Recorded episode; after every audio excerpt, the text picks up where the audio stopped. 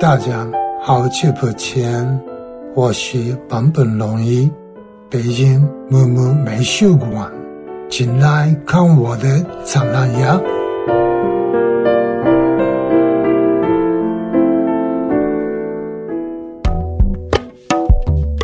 您现在收听到的是由木木美术馆与康麦 FM 联合推出的坂本龙一观音听石展览特别节目，由包括别的电波、Common FM、Fishes Wishes、桂林公园 FM、坏蛋调频、即兴沉默、散场通道、声波飞行员、糖蒜广播、歪播音室、闲板电台、艺术叨叨在内的十二家中文播客联合呈现的十二期特别节目。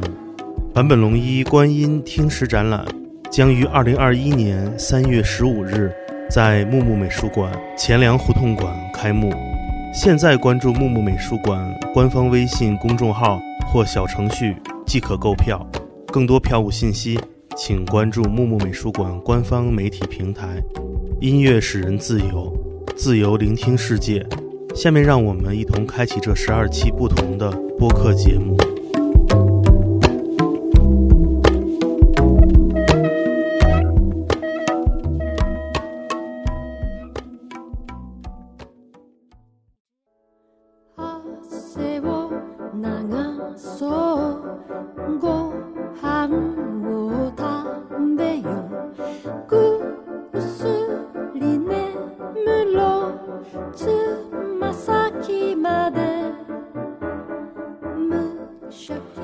迎大家收听新的一期天堂电影院。大家好，我是祖萌。我是严欢喜，我是安琪儿，今天我们是在一个非常好的天气状态下啊，录一期大家肯定都会非常感兴趣的节目啊。尤其我们今天节目上线的时间是这个三八呃什么女神节是吧？三月八日国际妇女节，啊，呃呃，劳动国际妇女节，国际劳动妇女节，你干嘛要纠正我呀？啊，因为现在就啊是女生、女生节、女神节、女王节都不能说，嗯就真的只能说三八国际劳动妇女节就，必须得是劳动的妇女是吧？对哎呀，不劳动的不许工不许过这节是吗就反正就是官方名字只能这么说。？OK，挺好挺好，真的支持。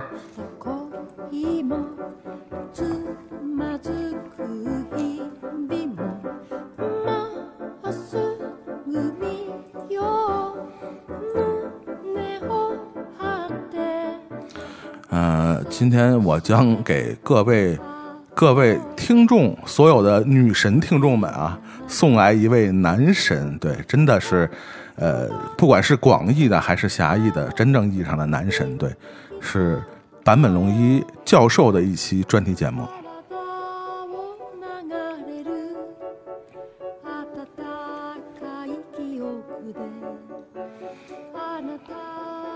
呃，教授在这个今年的这个三月十五号啊，在北京的这个呃木木美术馆啊，将有一个个人的这个展览。这个展览的名字叫《观音听石》啊，是关于这个呃坂本龙一老师这个辉煌灿烂的艺术生涯的一个个人的一个呃怎么说呢，比较有代表性的艺术作品的一个展览。对，那个呃。而且特别因为这次展览呢，我们这个呃特别集合了十二家这个播客电台啊，我们同时策划了呃这个坂本龙一的这个专题的专题节目，从不同的角度。对吧？从不同的角度，那当然，我们作为这个唐宋广播的这个电影栏目啊，我们天堂电影院，呃，毫不意外的就是就是会以电影的角度，对，担当起了义不容辞的这个责任。对，为这个坂本龙一老师战鼓助威。私のつぶやきみんなのつぶやき世界のつぶやき啦啦啦嗯，既然说到这个 坂本龙一老师的这个跟电影的情缘啊，不解之缘啊，那其实我们在策划这期专题节目的时候，我和呃我们的这个杨主播和安主播，其实我们大概的其实也是总结归纳了一下，嗯。其实发现了这个呃，这个萨克莫多先生啊，还是在这个他的这个演员的身身份呢，更多的还是集中在他的这个呃这个比较早期阶段的一些代表作品。他的这个呃，怎么了？你要说什么？只有代表作没有？没有代表作品是吧没？有其他作品。就唯唯二的作品是吧？所以呢，我们今天的这个节目的这个组成部分呢，呃，前半部分可以说是主要是和大家聊一下这个坂本龙一老师他的呃唯二的这个这个参与演出的两部代表作。也是大家都非常熟悉的作品，然后后面我们会呃跟大家大概分享一下他后期的一些这个主要是电影配乐的这些作品，嗯啊，包括他的一些纪录片和大家一块儿去分享一下，啊，也为这次这个我们这个萨克莫多先生在北京的这个展览啊做一下预热，也希望大家有时间有机会的话啊，去参去去去现场啊去参观，去欣赏一下这个萨克莫多先生的这个展览啊。那个叫刘启是吧？叫刘启先生是吧？怎么你一说就流里流气的？是有点像北野武的这个口吻是吧？刘启，刘启。你说就特像那老妇说溜达小姐。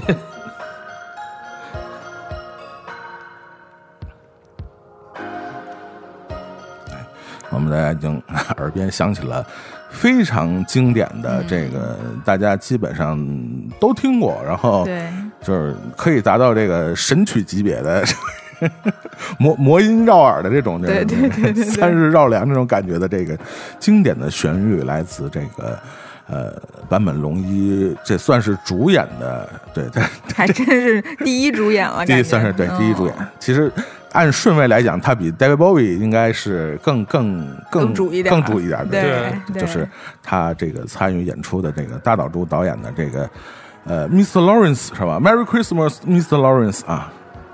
战场上的快乐圣诞，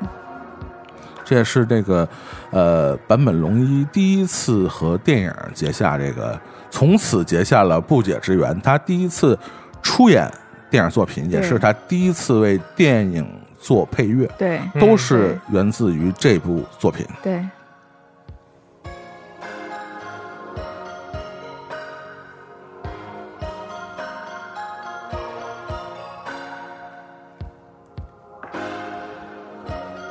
我们现在听到的就是这个《Merry Christmas, Mr. Lawrence》这部电影的这个主题旋律啊，这个在这个呃，我看采访这个坂本龙一先生的时候也，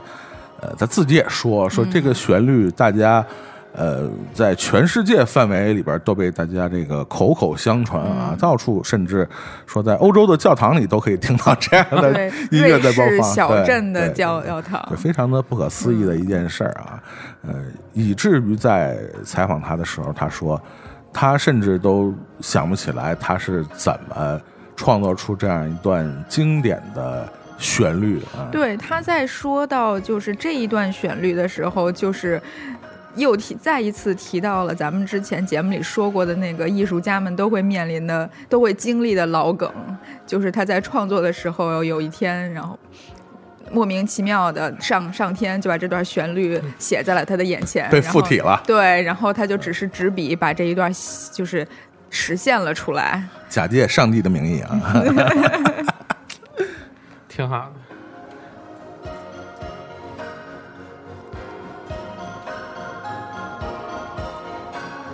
所以像这种所谓的在呃艺术家的创作生涯里的这种神来一笔啊，嗯，呃，就虽然有很多的偶发因素在里边儿，但是毫无疑问的成为，呃，成为这个音乐家一生中最具代表性的这种作品啊，嗯。可以说是，呃，就是之前这个这个班龙一老师非常神秘的、低调的出现在这个北京某家这个对，地下室的一个 对对一个一个一个小霄九霄小场子俱乐部对，哦，然后这在现场啊，这个这个用一个这个，据说是还这个音不准的音不准的钢钢琴，对，也弹起了这段大家耳熟能详的旋律啊。对，那我们呃，好像还真的没在我们节目里呃说过这部电影、啊，好像是哎，对，嗯就是也没没没没啥没啥机会是吧？嗯没啥机会，也没啥合适的主题。虽然是大家非常熟悉的旋律和大家非常熟悉的这些人，嗯。和大家非常熟悉的题材，但是还真的没在哪期节目里边正式的正儿八经的跟大家聊过这部电影啊。嗯。虽然这里边有大岛渚，对吧？有北野武，有这个坂本龙一，对，还他妈有大大卫鲍卫鲍伊。伊，啊。大卫就还他妈有大卫鲍伊。啊，对，David Bowie，对，这这就是，嗯，但是确实是没有呃正经的去聊过这部作品啊。但是为了这期呃专题节目啊，为了坂本龙一先生的这次的呃展览啊，我们还真的就是，可能我们仨人都都都又回头又看了一遍这个作品啊。，我不知道有没有一些什么全新的感触啊？对以往对这个电影的一些看法，会不会有一些改变啊？就是请杨老师，杨老师是这一趴的主理人，是吧？那个《战场上快乐圣诞》真的是就是是我很喜欢，就是五星人推荐的一个电影。我第一次还是第二次看的时候，就当时呃，我看有的人的影评也会这么写，其实他的演员的光芒，就演员本身这三个人的光芒，然后以及电影配乐的光芒，其实掩盖了大岛渚作为一个导演对于这部电影本身的指导上的一些。就是也不是说问题吧，反正就是没有那么的耀眼。嗯，所以我当时看前面看的时候，也确实是觉得哇塞，这个这个这三位嗯就是星光璀璨的。男主，而且都是他们的，分别都是他们第一次演戏对。啊、然后就觉得不会唱歌的作曲家就不是好演员的那种感觉，就是就这个电影本身已经算是一个很神奇的存在了，它不是一个就是平常意义上的电影儿，它把这三个神样的人然后聚集到了一起，大家主拿自己做了个实验，我觉得。有点那个感觉，就当时就觉得哇塞，年轻的大卫鲍伊感觉从来就没老过，不是，我觉得真的就是他在里边这个这个这个造型啊，我我不知道是出于什么这个考量从演唱会台上下来就没没没改装，我 太拿范儿了，你知道，就是我我觉得现实呃。呃，现实中就是真在二战这样的背景里边，会有一个士兵还围着个围脖，对，所以就是这个电影本身会有一点点超现实的感觉对，就他可能想，我觉得他描述的根本可能是有一部分反战，但是更多的是说，就是用这样一个不是看起来特别现实化的。片子，然后来去说，呃，比如什么日本民族的这些问题啊，就是他的压抑啊，然后他的国民这个啊、性的东西嗯对，然后用他们的呃非常西方跟非常东方的文化冲撞，文化冲突对对的这样的一个故事来去表达他想表达的一些精神上的东西，他并没有说呃利于要把真实的战争去。展现出来，而且他这个是就是这个设定也是在爪哇岛嘛，印尼嘛，就一个很仙儿，就很抑郁，就非常并非主战场的这么一个远离主战场的对这么一个环境。对对对对对，当然，后世呃这部呃作品在大家就是在影迷朋友的这个口中口口相传的时候，更多的是作为一个这个是吧耽美耽美作品。是的，这就是我想说的，啊。就是我在第一次看的时候，就是完全沉浸在这三个主美色中，对 北野武的美色中，对，但但我当 当时就觉得太星光太璀璨了，我觉得这三个人的魅力太强太强烈了，就是那个就是大卫鲍伊感觉从没老，然后坂本龙一。就是那么英俊，就是自带眼线，对对，自带眼线和眼影。我觉得肯定是自带 的，我觉得肯定版本版本龙威一看的，大卫鲍伊，操，你丫这样我也得来一个。好英俊，然后那个北北野武又特别可爱，嗯当当时就觉得这个大岛渚什么人？因为他的片子，大岛渚什么人？他连他连 我感告我告诉你感官世界我都没看过，你知道吗？啊那那那难怪，对，我就有点不敢看。我小时候有点不敢看《感官世界》，主要没有单独。看的机会，是吧？啊，然后，所以就是我就觉得又知道大岛渚是导演《感官世界》的那种片子的人，啊。然后所以就是你以为他每每部片都这样是吧？对 啊对，所以他的其他片子我有点是就觉得我靠是这么嗯。暴力的吗？哈的扣儿，对啊，所所以当时我看到这个片子说，哦，这个人好像也有一点非常人的东西哦，嗯。就是就是把战战争的时候，就是战场外嘛，他其实说白了就是战场外的这么一群，呃，有着咱们刚才说的文化碰撞啊，然后国家的那种精神层面的东西的碰撞的士兵，然后其实呃，就是他刻画的。真实，因为它发生的那些事情嘛，但是又很超现实。就你看的时候，就那种感觉是很奇特的，嗯就是又很残酷，因为它有确实有很多切腹啊，就这些的东西，然后但是又充满诗意。嗯，就那个时候，我觉得哇塞，这个这个电影是，嗯，是好像一个文学作品，但是又非常的呃立体的那么一个那么一个作品。然后当时看到他那个左右两个吻的时候，嗯我自己心都要化了的那种感觉，就觉得他很残酷，就因为战争嘛，然后让他们这些可能。本来一辈子都不会在这个人生里有交集的人，嗯然后见面了，嗯但是同时又是战争，让他们永远不不会再见面，就都用各自的方式离开了这个世界嘛。然后这是我第一次看嘛，然后这次再看，真的觉得腐的不行不行的，尤其开始的时候。那个我就仔细看他们第一次见面的戏，就在那个法庭上。最一开始，呃，就大大卫鲍伊其实是对着镜头的，呃，背对着镜头的，他面对的是呃。坂本龙一，然后和他们那些什么法官，然后走进来，然后这个作为被告的大卫鲍伊是背对着镜头的，谁也不知道他长啥样。我觉得肯定就是要让大家有一个非常惊艳的感觉，哇塞，原来是这么帅的一个人。然后呢，坂本走到走到他的那个座位的时候，就是他其实一直都没有抬眼看这个人，嗯他可能在整理自己的东西啊，或者是怎么怎么样，反正故意就是没看他。然后在他在大卫鲍伊申辩的时候，然后版本就开始看他，然后就盯着他了，就觉得一下可能就、嗯哇塞，就是。眼睛里就有炙热的光芒，然后下一个镜头就是大大大卫鲍伊接住了这个眼眼神儿，嗯但是呢又闪过去了，就他先接了一下，然后又闪过去了，就是这个几个眼神儿的，我不知道男生可能是嗯。就是不会像女生这么敏感的去接，就是一下就接接接收到他对于这个这个两个人眼神的这种镜头的描写吧。嗯然后就其实就是这来回几个镜头就表描写了他们这个感情的萌芽。你可以不说爱情等等的吧，反正就是这两个人的关系的一个萌芽。然后呢，就是版本他其实是作为应该非常的严厉的去去嗯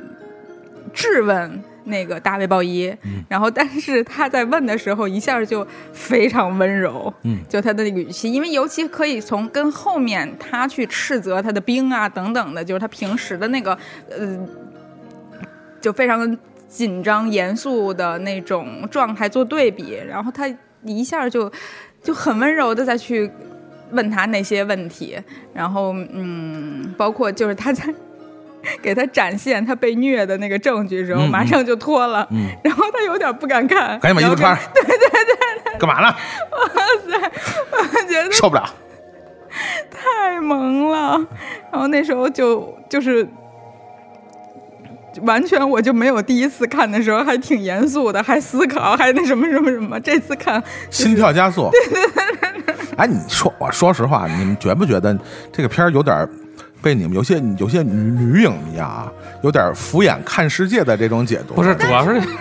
这时候看的时候就挺玛丽苏的，你知道吗？对对对，所以他其实，在就是影迷评论的时候，其实是有两极的嘛。嗯就一有一部分人就觉得根本就不是你们现在看的这样的人，人家就是就表达了一个非常深刻的一个主题，然后非常深刻的感情状态。你可能就是就男人跟男人之间那种呃，就是兄弟情啊，或者那种灵魂碰撞啊，什么什么。但是我想说，就这个两个是不冲突的。嗯对他就是这个时候，他以一个人的出现，然后一下他就被吸引了。他一定是他身上有了一些他所向往的，或者是不具备的一些东西。嗯，就是。他作为一个军官，然后在一个日本军官，在那样一个环境下被压抑了这么久，然后呢，突突然有这么一个人的出现，是这么的放肆，然后，呃，说白了就是指导他如何的去把自己灵魂压抑的东西释放出来，就是教他干成了这么一件事儿。他其实，在现实社会中，就我们平常的的的的经历里，这个就可以是一个很好的爱情发生的原因。所以，哎哎哎这这这这个他，因为嗯有战争的原因，有现实当时现实的原因，他肯定没有办法让这件事儿变成一个真正的，就是就是就是基佬片儿或者怎么样的。尤尤其前面他不是那一场戏，就是因为那个。另外一个日本兵，然后跟另外一个荷兰战俘嗯肯定是发生关系还是个了，还是个朝鲜朝鲜裔的，呃是吗？对对对对，啊。那是个朝鲜裔的。在这个里边组成还特别有意思，嗯。它里边那些看守啊，尤其呃大家呃熟悉一些这个这个战争史料的，就都都是二鬼子，呃就是所谓的就不发他们钢盔的这一波人，对吧？嗯。有经常当然是说不发钢盔的都是朝鲜籍的这些士兵，对，所以他那个哦。呃那个看守是一个朝鲜籍的士兵，对，所以这个呃其其实这个我我我问一下这个直男代表啊，嗯。直男代表这个看完那个 Mr. 就是 Lawrence 就是很很惭愧啊，这这这这电影我是看不下去第一第一不是第一回看，就是也真是为 为了做节目才才才看的，因为这个努着努着看的啊，真的确确实是努着看的，因为这 这个题材确实是不会不会主动去看的，但是挺有意思的，就是这个有意思的点，刚才喜德也说了，主要就是看那个两个人坂本龙一互动，坂本龙一和大卫鲍伊这俩人怎么作，然后对对对。其实那个怎么说呢，就是其实大家对这个电影评价就是好的地方，确实能感受得到，比如说嗯他对于就是大岛主以他的视角来对于东西方文化冲突，尤其是。呃，日本其实他说他是东方文化，其实还不是那么绝绝对，它是一个很融合的文化，就这种文化冲突能感受得到，然后包括里边一些，呃，其实，在特殊环境下的一些呃真实的人性的反应，就比如说北野武最后的那就那句非常感人的台词，然后包括就在那个岛上，然后呃坂本和大卫鲍伊他们两个人。呃，就是一些特殊的感情的处理，其实是能感受得到，但确实，对不起大家，我确实是努着看的。但是这个就像这个呃不同的群体啊，或者不同人的角度，其实对这样的一部作品会有一些不一样的解读。但是同一个人在不同的时间也有不同对的对，但但是你发现没有就是没那么服，大大岛主他拍这种片儿，他必须得拿刀切点什么。是是，对对对，日本导演嘛，是吧？所以其实呃，刚才其实两位都提到了啊，所谓的这个在电影里边，呃，其实绝大多绝大多数的影迷啊，都会体会到导演要传递的就是文化冲突。对对对，对东西方文化冲突啊，就他不不管不管他是不是真的有东西方的代表性，对吧？呃，但是他确实是在表现这个东西方文化的差异性嗯和他的有一些呃不可调和的地方，对对对和他的这个冲突和试图进行沟通的一些尝试啊，其实包括呃大岛主在这部。作品里也能明显感觉到，其实他在东西方文化的一个平衡性上，他起码是对呃传统的日本文化的有一些东西是带有批判的眼光的。对对我我们明显能感觉到，对里边版本饰演这个角色，就是各种在那个战俘面前的崩溃，都是这种这这种呃情，那叫叫反思的崩溃嘛，都是包括北野武嗯饰演的那个角色和那个 Mr. Lawrence 俩人聊聊天啊，他老问他说你。你要脸吗？你，对，你作为战俘，你怎么还不死你怎么还不死啊？就是，但是最后这个结局其实也是呃讽刺了所谓的这种呃身份的当时的军国主义所强调的，或者是他们宣传的这种所谓武士道文化里边的这种、这种殉死的这种精神啊，呃，嗯，当然嗯有很多人对这个，包括非常经典的那一幕啊，就是 David Bowie 站出来，这个用他的自己的这种方式啊，捍卫了自己的这种。尊严，你也可以说他亲那个日本军官的那两下是一种抵抗的一种姿态，嗯，他并没有用一种非常暴力的或者以暴制暴的这种，呃，这种抵抗的方式，他用了一种另外的一种非常有和平，非常值得人玩味的一种方式。我觉得不光是和平，但如果是抵抗的话，就不能用和平的这样的姿态去来解释了。我觉得是一种抵抗的态度，但是他是用一种他他自己的一种呃非常独特的一种抵抗的方式来在对抗着这种。呃，你说暴力也好，还是强权也好，我觉得也可以，很多人从这个角度去解读，并不一定一定是一个非常腐的、非常 对，呃，当然，当然，就是你你这么说，我想起来，呃，坂本龙一跟许知远的那期十三幺里，他说到了关于战争跟反战的这么一个话题，嗯，然后当时就是说，呃，因为九幺幺嘛，他正好人在九幺幺那个现场，在纽约，对，对，所以在那个事情之后，呃，所有的纽约的当地的报纸啊什么的，就展现了一种非常 anti a n t a a n t i 的这么一个反战、反抗的这么一个态度。但是呢，他自己到后来觉得更倾向于 no war，就是现在是战争反战，但但他觉得不应该用，就是如果你你用你抵抗、反抗的这么一个心态来讲的话，其实你就把自己放在了跟你反抗的这个东西，呃，本质上一样的这么一个同境同质化了，的对对，所以他其实更多的是呃想要用 no war 这么一个 peace 一点的，就是平和的心态来去嗯。看整个的这个事儿，而是比较不愿意像呃对立化的，嗯，对对对对对，所以如果回到这个电影里，我也其实是觉得，嗯，呃他一左一右给了这个吻，他只是去传递了他的一个很坚定的一个立场。我之所以说是和平性的，我觉得他并不是要反抗什么，他这个他肯定知道，他做了这个事儿之后，因为对于当时的日本军国的这么一批人来说，亲吻这个这个军官的脸颊，已经无异于什么类似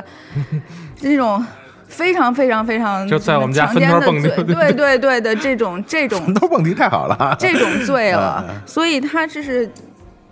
季县用用季县自己的方式来去表达他自己坚定的一个东西，他没有反抗任何人，因为他用这个方式没有，呃他只不过就是保护了当时那个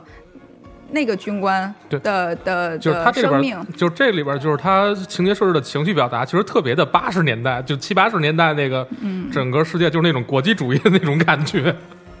就是他并没有用这个方式去打倒任何人，所以我不是特别同意他是用这种方式来反抗什么，他更多的就是来去嗯表达他自己特别坚定的一个东西，并且嗯让他实现。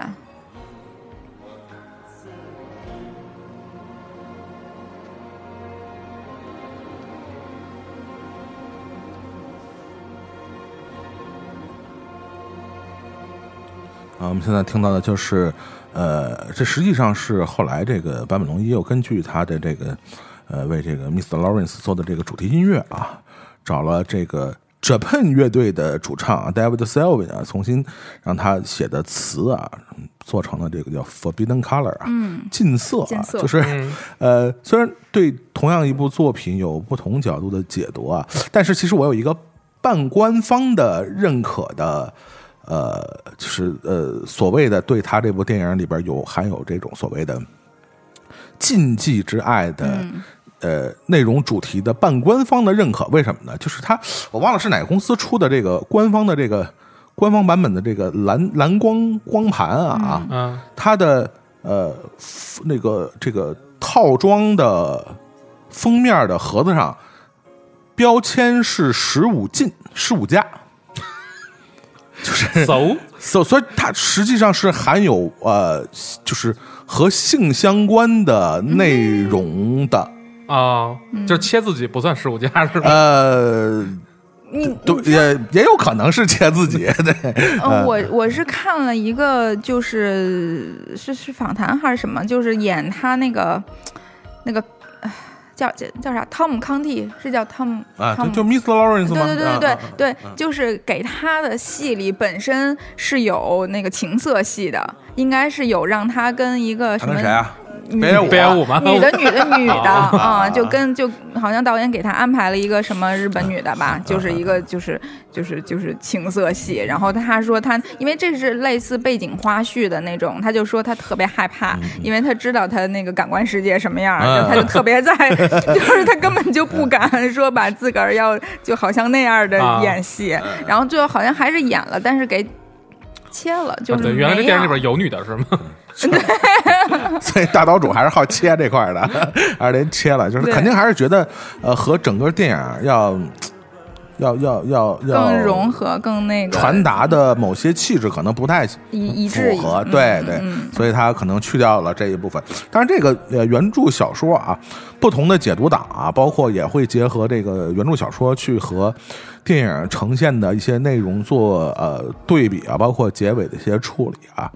当然，我觉得这就是我觉得这就是经典存在的意义，它就是要用不同的时代、不同的人，从不同的角度去解读出不同的含义。你会发现，所有伟大的作品都不会给你一个非常肯定和统一口吻的答案。这是艺术作品的一个共性，我觉得，或者是它的一种特性。它一定是由这个欣赏者和参与者和这些影迷是和他们共同完成的，它的所有的它的价值和它的含义。我觉得，呃，为什么这个《Merry Christmas, Miss Lawrence》这部电影还会流芳百世？我相信是一定会流芳百世，不完全是因为它所谓的呃我们所谓的今天的角度说它卖腐啊或者耽美啊，对，肯定不是那么简单的这样的一些传达的这些东西，对。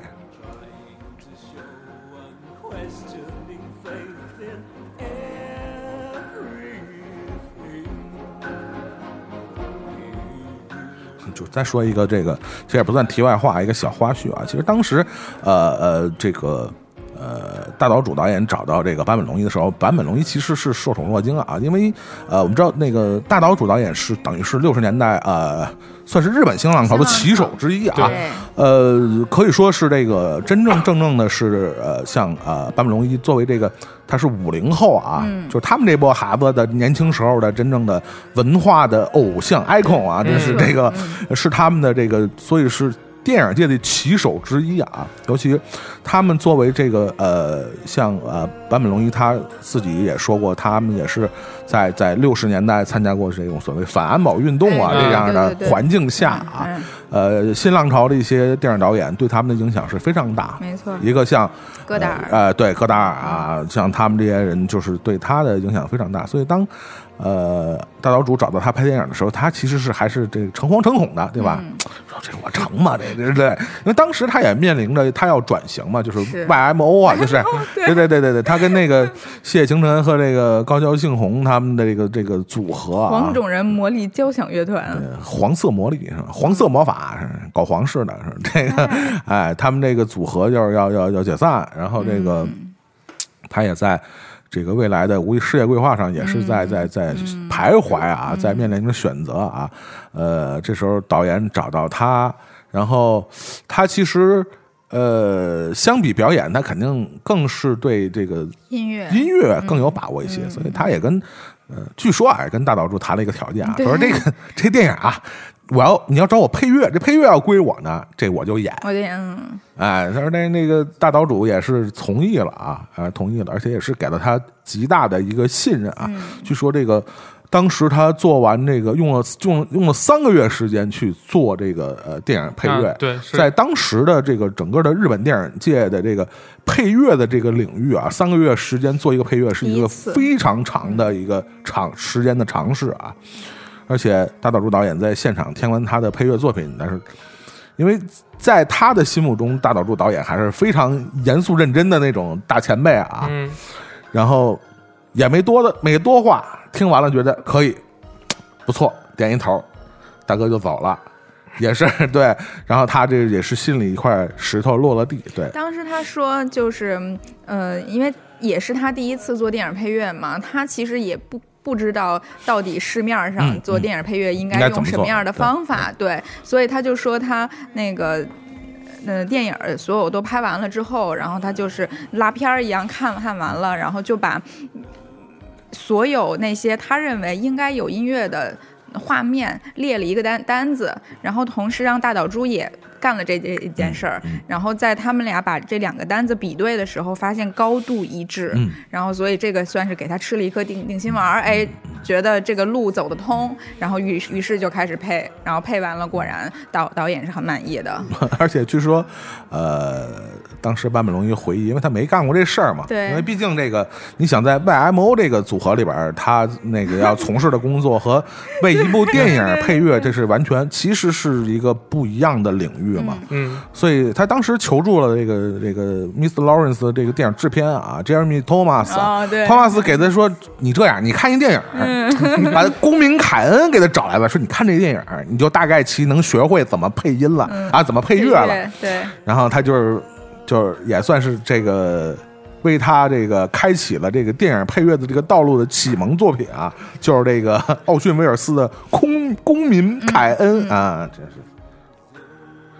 但是对我觉得最逗的还是北野武那事儿啊，你说说北野武那事儿，北野武什么事儿啊！挨骂那事儿，哎呦，这个真的真的笑死我了。就是后来应该那个 B 站上有一个视视频，嗯嗯然后上面就是一个日本的一个综艺节目综艺节目，而且那个时候那个。觉得那时候版本应该还比较年轻，比现在还得有个也不应该九十九十对年代，九十年代的一个综艺节目，然后就把北野武跟版本都请去了，然后肯定就会应该聊到是北野武的一个综艺节目。啊啊，然后肯定就会聊到这些片场的一些，因为北野武他本身就是很自带喜感的那么一个人嘛，他人。就是谐星，对啊，就干这个的。然后那个时候版版本还能看出来，头发还都是黑长发、黑长直，然后经常就是一腼腆或者一尴尬，然后就撸撸个头发什么的。我我觉得那时候的造型介于小室哲哉和郭那个郭峰之间，郭峰对对对很像郭峰，得 像来 来个眼镜，有可能是郭峰老，有有可能是郭峰老师在 copy 在模仿对对坂本龙一，就是那种一一一撸头发，真的特别像，就是做假了吧唧的那个样。而且而且教授那时候啊，比现在还稍微胖一点，嗯，对对对，稍微这个脸还圆乎一点，所以就更像郭峰了，你知道吗？我估计那个时候也是他人就是最飘的时候，他后来的那个就是采访里还正值壮年嘛，对吧？这人的精神状态正是好的时候，老膨胀了，然后就说那个嗯导导演特别呃。你说喜欢他呀，还是怎么样？反正他肯定就是特别招那老爷子喜欢。主要是这这种，就是我觉得我站在导演角度，我也能理解，因为第一个呢，当时也是已经是明星了，坂本龙一。啊再有一个，但是虽然是明星，但是是电影新人，第一次来拍电影，其实导演是要但是北野武夸着他的。也是就是第一次演戏啊，他们呀，就都是第一次演戏，那个就是档次还是差着点儿，对，肯定是勒那勒咖位咖位 还差着。然后当时那个呃坂本就跟导演说。我不管演成什么样，你都不能骂我，因为坂本龙一之前听说大岛猪他的就是脾气特别大，然后在不是听说，确实是啊，就是 就是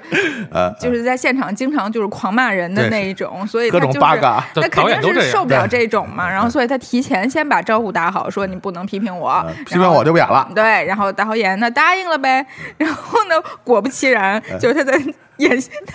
绝了，他是呃，坂本龙坂坂坂本龙一自己说，我是到了片场开机的时候才知道要需要背台词，嗯对就是所有人，那么灯光什么的，大家都非常认真严肃的准备好，然后又开始一个一个拍的时候，他发现他自己根本就连词儿都没背，他根本不知道演戏是怎么回事儿。他以为跟综艺节目一样，现场有提词器有提，词板，对我对着那儿，我我我对对着板念就行。而且据说这个很长久以来啊，日本的电影片场有一个非常呃优良的传统啊，嗯现场的演员据说都没有带剧本的。啊都是嗯就是完工以后提前备好了，现场没有人拿着剧本，所以你可想他在可可想而知啊，他在现场是个什么感觉啊？对对，然后呢，所以就是每一次他在呃演的不好的时候，或者忘词儿的时候，或者是什么呃该该有眼泪下不来的时候。就是导演就只能去骂跟他对戏的北野武，说你怎么演成这样啊？然后让人版版本都就是演不好，都是因为你压的演不好都是因为你。然后那个那个综艺特别逗，然后他们还就指，就好像先往那个版版版本的方向去指，然后一拐弯就指到北野武，都是因为你。哎 这个真的太好笑了。当然这事儿只能是在版本身上成立。对说你把这俩人身份换一下，但是脸不换的话，绝对没有这个待遇。事实上对，呀、就是啊，真的倒了霉了。北野武也是，长了一张挨骂的脸，这就叫而且他那时候又特别稚嫩，就真的不骂他骂谁呀、那种感觉。不过说回他那个时候的配乐啊，就他也在访谈里说，就是。到底要用什么样的呃灵感，然后来去创作这首关于呃圣诞的这么一个歌？因为他知道，就是这个电影它有一个意向，就是或者有一个在场面上的高潮，就是在圣诞节那天的那个北野武喝多了那一场戏等等的。但是他就是刚才也说，这个电影的发生地其实是非常抑郁，就是又又不是呃南传南。南太平洋，对对嗯对对对，所以就是这种亦东方亦西方，但是又非东方非西方的这么一个呃电影创作的背景来说，他那个时候想到，呃，铃铛是圣圣诞的一个很明显的意象，当然这个铃铛又不能是那种欧洲或者美美洲 Jingle Bell Jingle Bell 的那种铃铛，所以就是。变成了就是他现在咱们在那个音乐里面能听到的那么一种感觉。嗯，我我前两天看了一个就是 B 站上教弹钢琴的视频，嗯，就是以这首歌，然后举了个例子，就他就那个女孩前头有一个键盘，然后他说，就这段高潮的这这几个小节，如果用左手弹是什么什么样，用右手弹什么什么样，然后左手它其实就是《宫商角徵之语》这个很东方的这个呃五五个音，然后右手就是。异域的西方的这么一个五个音，但是只有把这两个放在一起弹，才能呈现出来这个咱们现在听见的这首歌，它一个一个非常非常仙境一样的非东方非西方，异东方异西方，就是他做出来的这个旋律和他整段的配乐。呃，东方人听起来也非常抑郁，对然后西方人听起来也非常抑郁对，就是谁听都是一个没错非常有抑郁情调的旋律。对那其实说到东西方文化冲突和东西方文化视角啊，我们下面说的他的另一个代表作啊，算所谓的代表作啊，其实也是某种程度上也是关于东西方文化和东西方文化视角的这么一个嗯电影。对我们下面就要说的就是，大家听这旋律就知道了。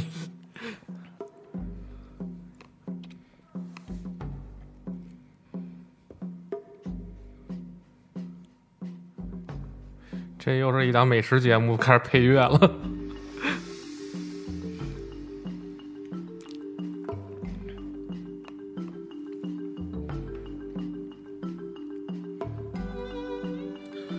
对，我们现在要说到的这个电影啊，就是呃坂本龙一先生出演的另外一部非常著名呃，也是在国内很多影迷非常推崇的作品，来自贝尔特鲁奇的《末代皇帝》啊。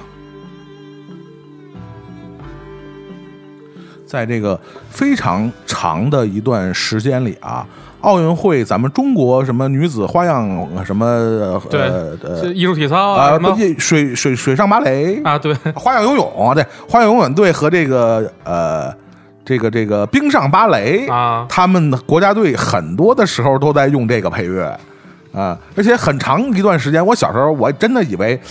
我以为这段是坂本龙一写的，但是这段其实不是坂本龙一写的。对对，这段是那个 Talking Heads 的主唱那个 David Byrne 写的。呃，整个这个末代皇帝的配乐，其实贝尔特鲁奇是找了三个人去写的，啊，中国的作曲家苏聪，然后找的 David Byrne，然后找的坂本龙一，其实让他们分别做了三个部分的配乐。嗯，这段这个，因为听起来就是。所谓的就是特别东方的这种情调的东西，其实是是 David Byrne 演的。其实，如果大家这个呃之前，比如说在 B 站啊，或者在这个蓝光花絮里边看过这个关于这个贝尔特鲁奇的《末代皇帝》的花絮，其实我们知道他在找这三个人配乐的时候，尤其是 David Byrne 和这个呃坂本龙一去配乐的时候，呃。坂本龙一更多的就是所谓的一个一个东方人的一个东方的音乐家，但是是一种玩的完全西方的对这些东西，管弦乐啊，这种它这是一种西非常西化的一种方式去做的这个配乐，而 David Byrne 更多的是，比如他用了很多像我们现在听到，他用了很多这个东方乐器，嗯是吧？一些东方的音色和所谓的这些东方情调，一个西方人以一个东方视角或者以一个东方的方式来解读一个东方题材，我觉得这其实是我们呃过这么多年以后。重新回看《末代皇帝》这部电影，或者重新回听他的电影配乐，我们会发现特别有意思的方式，是导演他刻意的做了一个呃一部题材，其实用了很多角度去对它进行诠释的一个方式。对，你要听这个就是典型的这种中国小调，但你听起来就又不像是中国人写的，就这个？曲子的异域感特别特别强，就是特别像那种什么，就是马可波马可波罗那种感觉。对对对对对对对。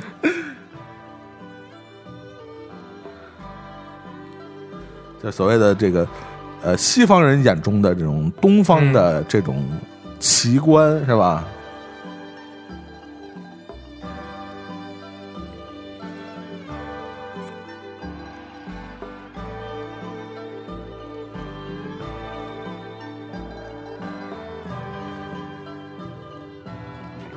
这个说回这个，呃，为什么坂本龙一会呃参与这个《末代皇帝》这部电影的演出？其实还是跟我们之前说的这个导演啊，大岛助有关系啊。有一年大给他搭的线儿。对，大岛助在戛纳电影节上带着这个坂本龙一去，正好碰见了这个贝特鲁奇啊，然后说，据说贝特鲁奇当时就已经开始构思这个《末代皇帝》的这个创作了啊。呃，当时跟坂本龙一据说聊了一个小时，一直在听贝特鲁奇在聊，所以给给给坂本龙一留下了非常深刻的印象啊。包括后来就叫他去北京，然后去大连啊，去这个还哪儿来着？反正对，长春啊，对，长春，就拍戏拍戏是吗？对对对对。对，包就是他们在在在在在欧洲还是在美国也是有取景，就是有有这工作室在在拍。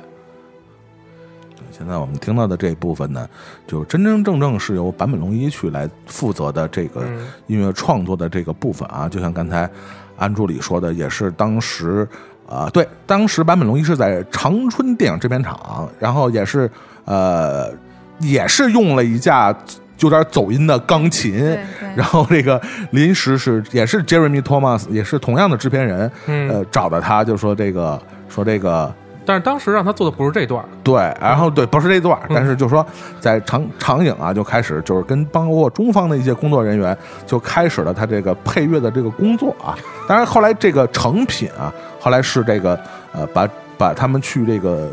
英国的那个呃是 Beatles 的那个录音室啊对，，Abbey Road 啊，在里边找的管弦乐队录的完全的这个成品的这个作品在里头，对。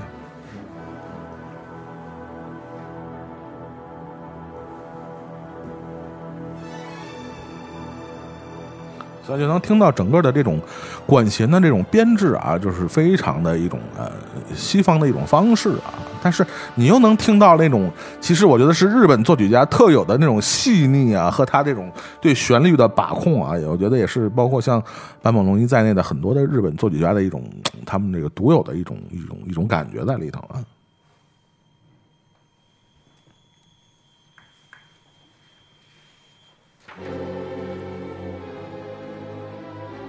那我们这一趴末代皇帝的这个主理人就是安助理啊，那个安助理这回重看要看哪个版本啊？啊，我看看的是那什么，就是那个应该是就最最长的那一版吧，就不应该应该叫电视版是吧？应该现在咱们应该叫，呃，三小时三十200多分钟的那个对，嗯，将近三小时四十分钟吧，差不多。对嗯嗯，对，就是其实这个电影还真是感谢这次机会，就是有机会又拿出来重新看一遍，嗯因为。呃，《末代皇帝》，我觉得可能像咱们这么大的人都看过，就不管你是不是主动看的，是你小时候一定是在电视里看过。但是其实你就是对这个电影来讲的话，也是一个，我觉得可能是不太就是不赶上电视节或者赶上什么这种契机，很难自己拿出来看的那么一个片子。尤其是这就这就是这这个三个半小时这个版本，呃，但是这次看完以后觉得版本怎么样先不说，就是贝特鲁奇真的是伟大的导演，嗯嗯嗯，就是他最大的优点是他作为一个西方人，他把一个中国可能五千年历史上，或者说四千年历史上最具传奇性的那样一个人的一生，用一个非常清晰的，就是非常艺术化，然后但是非常清晰的。向观所有观众展现了出来，就是不管是我们中国人来看，还是当然他是拍给，其实他主要是拍给西方观众来看的嘛。对对对，一看就看得明白，这个是其说的简单，但其实是太难了。因为溥仪的一生，呃，是在不停的一个就是是传奇的一生，就就就真的是传奇的一生，而且是中国呃历史非常关键的那么一一段时间的。三千年历史大变局，就的就是以他一人为代表，可以这么说，就是。真的是非常，就是如果就是我记得是导演的访谈里边有，就是他说过一句话，就是说说这不告诉你这这这这人是溥仪，就是这人真实存在，就跟你说这么一故事的，你肯定以为这是一个假的天方夜谭，fairy tale。对，但其实他就是这样一个传奇的一生。包括但是尤其是再看的话，就你会发现，其实他呃可以站在一个非常非常西方的角度，但是他非常懂中国。尤其是他懂溥仪这个人，你会发现他对这个人是有一非常强烈的人文关怀的。就是他不虽然说不避讳，就是溥仪一生，我们当然知道，就是他犯了很多很多的错误，他不避讳他一生犯的所有错误，但是他明白这个人，呃的本质在哪里，然后并且他的所有呃因缘际会的背景原因在哪里。尤其就是这片中里边，就其实他提到溥仪这几。比如说，他就是故宫不故宫不说了，就是咱们所有人都去过，包括他，其实就是很巧，就是他在天津的居所静园，然后包括在长春的那个，他叫旧宫吧，其实我都去过。是在之前，呃，其实你在就是当你尤其是不就是在比如说在静园，尤其是在长春那个，你也找过蝈蝈是吗？就在长春的那个他那个旧居里边，就是他那个伪满那个皇宫里边。就是哪怕你在现在这个年代去参观的话，你是有非常强烈的压抑感的。就是你哪怕你就是现就是现现在这个二十一世纪你去的话，就是如果去参观的话，是非常强烈的压抑感。庄严肃穆啊，不是庄严肃穆，你就会就是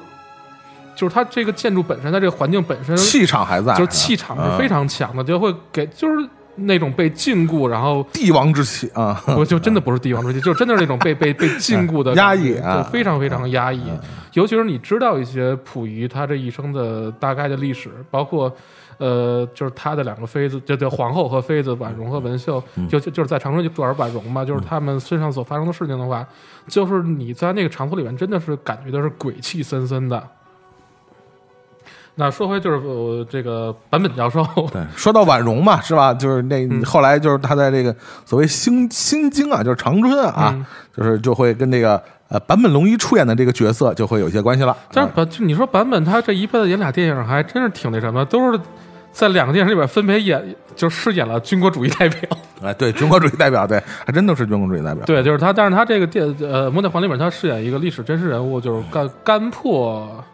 哎，他叫什么什么干破来着？他姓什么我忘了。干破，哎，等会儿我等会儿啊，叫干破什么来着？就是他其实是是等于是在当时呃日本帝国他在长春呃派的一个所谓的控制溥仪的那么一个代表吧。就是这个人呃，其实历史上大家有背景资料可以。干破正彦啊，干破正彦对，呃呃，就是有有一个背景花絮，就是其实他这个版本演这个人的感觉，就是你会发现其实他在里边。表演上，其实你会发现版本就这他真的不是一个专业的演员，就是确实是以以以以喊叫派为主。就当然这个角色本身的限定了，他他是以喊叫派为主，而且就还是一每次角色都是这限定，就就还还是就是独臂嘛。干干破本本本人还是个独臂。呃，不是，据说这个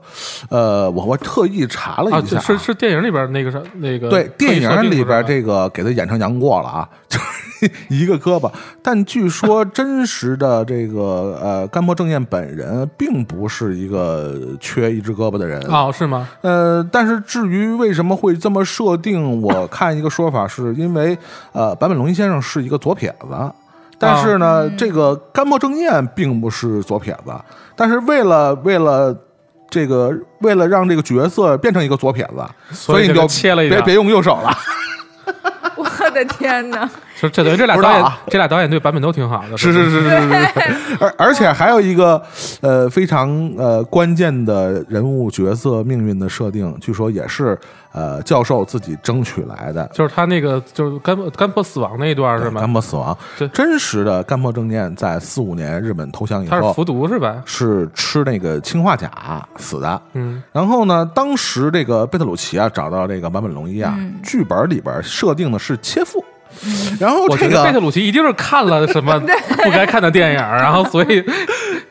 所以但是呢，这个教授啊，这时候就会有一点比较反感这个事儿，就说意思说你们一想到跟日本人有关的，就是一定是切腹。切腹，嗯但是呢，本身呃，干破正彦这个角色就是真实人物啊，他是有一个留洋的经历、啊，就他是留法，然后对留法就跟电影里一样，他还真是一个搞艺术的。对，而且是一个还挺西化，不是也不是说西化，就是说有一些观念上肯定还不是那么传统的一个日本军国主义或者一个特别强调武士道精神的这么一个人，所以就是呃，我觉得主要还是因为坂本龙一本身就是烦这种所谓的西西方视角啊，下的这种这种啊表现日本的话，虽然是个军国主义者，但是他也不想把它模式化、符号化，所以他据理力争，跟那个贝特鲁奇俩人是杠了半天。说切腹还是我，对，切腹还是我，最后还是选了我，对，就是为了呃照顾他嘛，最后就是饮弹自尽啊，设定了这么一个模式。但是关于干破正彦这个人呢，在历史真实的这个资料里边，其实也有非常的有争议他在日本国内其实就不是名声特别好，他在日本国内是一个宪兵，然后他本身在日本国内实际上也是被判过刑的，因为某些他在当宪兵的时候从事的一些事儿啊，大家可以去自行去查一下啊。他在国内的名声就不太好。当时这个所谓的这个满洲硬化啊，就我们嗯熟悉历史的时候，当时伪满政府实际上是成立了一个电影这个电影制片厂，对，为了伪满的这一些他的这种呃日本军国主义的思想和他的战争宣传做准备，拍一些这种战争宣传片。但是，尤其是大家去找一些，比如说这个这个李香兰自传啊，这个李香兰当然作为当时日本人也是参与其中啊。嗯，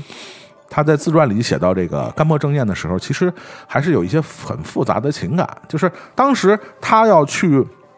满洲英化当负责人的时候，整整个满洲英化的这些所有的工作人员，不管是日方的、中方的人，其实心里都特别害怕，因为这个人是以非常严重的军国主义思想而著称的，而且在国内就是臭名昭著的，让大家就是人人自危嘛。但是没想到他来的时候呢，呃。他的很多政策，包括对这个满洲硬化的工作人员的，尤其对中方的一些工作人员的态度，又好像没有想象中的那么的可怕。包括坂本龙一他自己也提到过，就是他说当时在片场，然后那个什么，就刚才你提到说，就是呃制片让他作曲的时候，他碰见一个中方工作人员，就是一个一个老老先生，就是因为会讲日语，就在在现场协调嘛，也肯定是经过这个是老老日剧时期，是吧？老老先生一定是经过日剧时期，然后那个就见着版本了，然后说说跟他说说你你演谁？说我演干破，说你知道我见过干破。说那个什么，当时就是他老先生好像是当年就是那种伪满是乐团的一个乐手还是怎么着的，然后说其实他说就是据老先生回忆说，就当时干破这个人他在军国就是在整个的历史上的是什么评价我们不说，他说就个人接触来讲的话，他觉得干破这个人不错，嗯嗯。然后版本当时就吓了一跳，嗯，就是他就等于他说就这句话，然后让他对这个诠释这个角色的时候有了新的认识，就觉得其实人是复杂的，因为就是你看到其实电影里边也有表现，就是甘波，你看他办公室里边后边那墙上摆那些画，就是全是各各种什么西方现代主义那些画，其实就这这这个人是复杂的，嗯，然后包括就是那个呃，但是表现还是咆哮的。对表现还是咆哮的，就是这 没 Asian belongs to us。但是这个这个没办法，啊就是里边 就是有就是也是版本他自己呃回忆说说，就是里边有一场戏，然后就是那个什么呃。就是那那场戏，就是应该是版就版本在那儿那个骂溥仪，就是说你就是一傀儡，你就是我们大日本帝国主义的一个玩偶，嗯，就是那么一场戏。然后就是版本就是他呃毕竟是乐手出身嘛，就是那个艺术家出身，毕竟有点吊儿郎当的。然后贝特鲁奇有点看不下去了，然后就找他说我我过两天要拍这戏了，你不能这样。就是你你必须得就是那个什么，现场保持严肃，这一个礼拜你嗯不准笑。酝酿情绪是吧？这必须得酝酿情绪，但是这主题说一句特别逗的话，就是你，就是你可想，就是其实一个西方人对东方文化的呃见解到什么，就是就是他一个西方人对东方文化见解能能到哪里？他的他版本说你不准笑，你严肃一点，你想想你们的天照大神，就是他的了解只能是到这儿，你明白吗？天照大神还行啊。对，然后就是说回这个版本的配乐，其实刚才我们提了一嘴，其实就是呃版本它的在这个电影里面配乐和大卫伯恩他的区别，其实你也会发现，其实大卫伯恩他呃我们就以呃。呃，他们主要的配乐来讲吧，就是大卫伯恩配的这个这个主旋律，就是它其实是一个呃环境上的表现，就是一个西方人眼中东方文化的一个大背景是什么样的，他用音乐的形式表现出来。但是版本它呃，一个是它主要用的是西洋的音乐手法，另外一个其实它在这个电影里边，它的配乐所充当的角色更多的是溥仪个人情绪上的呃体现。就比如说刚才呃放过的呃不不光溥仪，还有文秀，就是呃刚才放过两两段，一个是他那个就是他那个奶妈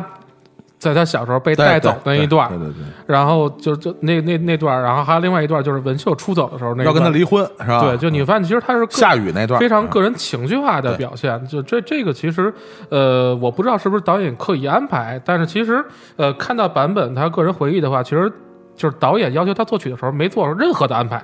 就是一个是就是在现场配乐，就是其实让他制片让他配一段，就是说我们那个就是在长春有一场戏，就是那个溥仪加冕，你你给配个戏，然后刚才祖萌也说了，就是现场拿一破钢琴就就那么着对对付出来了，然后呃，在电影杀青以后，然后那个什么呃。杀青得得半年了，然后说导演就是找版本说说你得给我配乐，然后版本就问 问那个贝导说说您您您要一什么样的呀？说就是说当当年我给是大大导，然后那个配那个是吧？就是我们的那么就是是一个是说就是给我给我完全创作自由，然后所以说这就被导就说说电影说说这个是这要求是这样，说电影的舞台虽然在中国。但是呢，这是一部欧洲电影，故事的时间线虽然是从，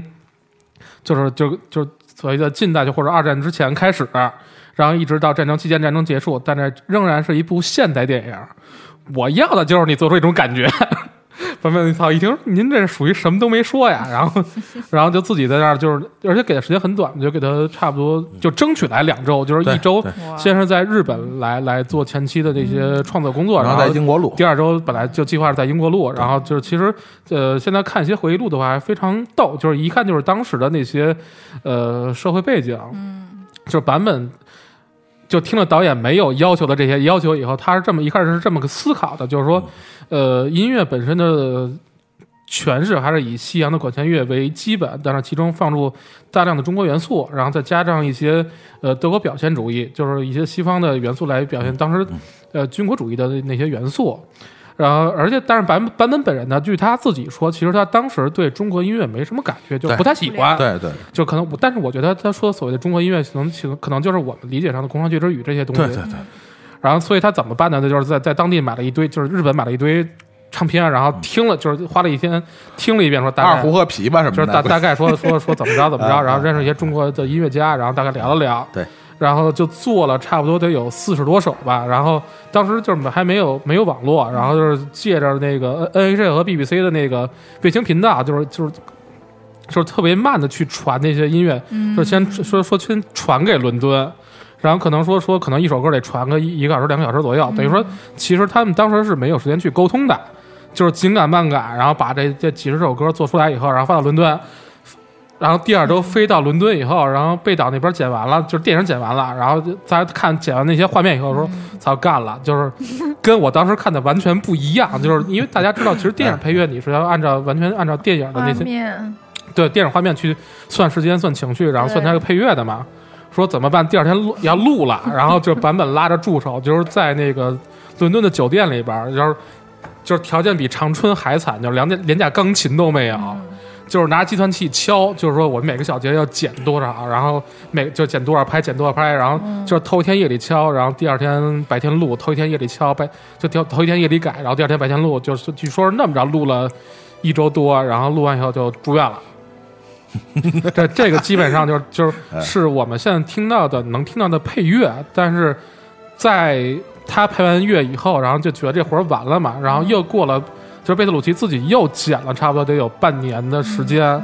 然后他又会等于是版本过半年过后又去去看试映，就是第一次试映去看，然后看完以后版本就疯了，就是说觉得自己当时的构想去配的这些东西，完全被导演就各种删改，然后完全就不不是自己要的，然后就崩溃了。然后这我觉得这个是其实他之所以能崩溃，就是因为大岛主太爱他了。就没其实有见识过真正的甲方。其其实这个是所有的电影制作一个正常的，我觉得可能是，呃，电影创作环节中各个各个环节参与的艺术家所正常需要面临的所有的过程，就是你创作，然后导演是那个上帝，去掌握所有的生杀大权。对，包括当时他们在那个呃英国的 Abbey Road 啊，这个出名的 Beatles 他们啊用过的对嗯 Abbey Road 的这个著名的这个传奇的录音棚里边啊，录的时候现场啊，据说贝特鲁奇就让他在要改。对，而且贝特鲁奇特孙子，就是甩一句话，说你要说改不了，我要是莫里康尼，这就能改。而且就是，据说是就是他们在拍的时候，莫里莫里康尼天天给贝特鲁奇打电话，就是申请来来做配乐。我记得这真的个事儿，，莫里康尼真是劳模，我跟你说，哎，这确实是莫里康尼之前也跟贝特鲁奇合作过啊，他基本跟意大利籍的所有导演应该都合作过啊，然后所以就是说。这劳模也是挺可怕的啊，然后就是，甚至不贝特鲁奇用这个话去刺激坂本龙一、啊，别人家的孩子。对，你看人家，你不行我换人了啊，对，我记得咱们好像说莫里康尼的时候也说过这个段子。就是你会发现，其实就这经过所有人的痛苦，然后努力创造出来的作品，然后呃，对比之前呃劳伦斯里边版本的配乐，其实是你会感觉到，就是不同的历练或者不同的机缘所创造出来的呃艺术作品，真的是匹配不同的电影。他也感受到了溥仪的痛苦，是吧？啊对我，但是我觉得他在现场应该是见过像比如说溥杰他们这些人吧。我觉得是应该是有可能的，就是他会应该会接触到就当时那些，他的戏份毕竟也少，而且主要集中在长春嘛。对他的戏份主要在长春，对对对我觉得应该还是接触过这些顾问什么之类的。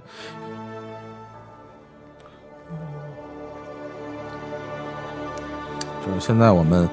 呃翻回翻回头去看啊，也包括在呃不管是电影节呀、还是在资料馆平时的放映的时候，也会去放呃不同版本版本的这个末代皇帝啊，包括什么四 K 修复的呀，嗯。包括刚才这个安助理说的这种所谓的这个加长版啊，包括这个还我在资料馆还看过这个就是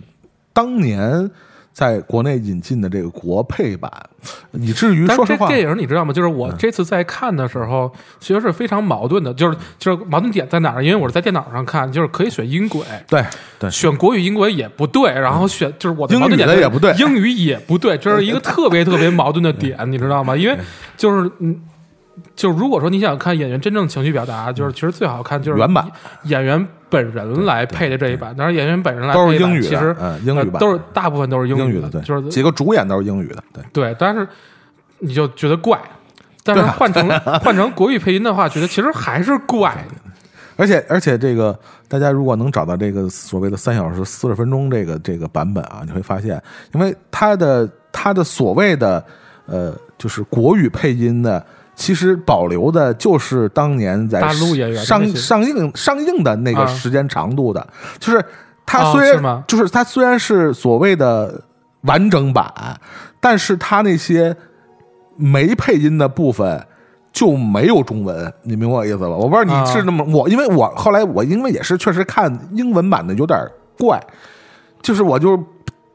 把它调成那个中文的了，啊，我是最后调成英文版看的。但是中文的你发现它也不是完全中文的，对，因为它用的那个中文版本就是早年间这个在咱们国内公映的这个版本，所以它其实删掉的那一部分是没有配音的。但是你知道吗？就是 咱俩这属于这个什么宝典上，就是各半部啊。我看的英文版，英文版也不是全英文的。啊，对，也也有一些可能不是说英文的，对，对他他他这里边就是还是有一些中文的那什么在，其实就非就是主主要的演员好像还是都是英文的，啊这几个主演应该都是英文的，对，配配角可能有一些不是，对，对，这所以这是一个不能叫遗憾吧？我觉得这这是这个电影它本身，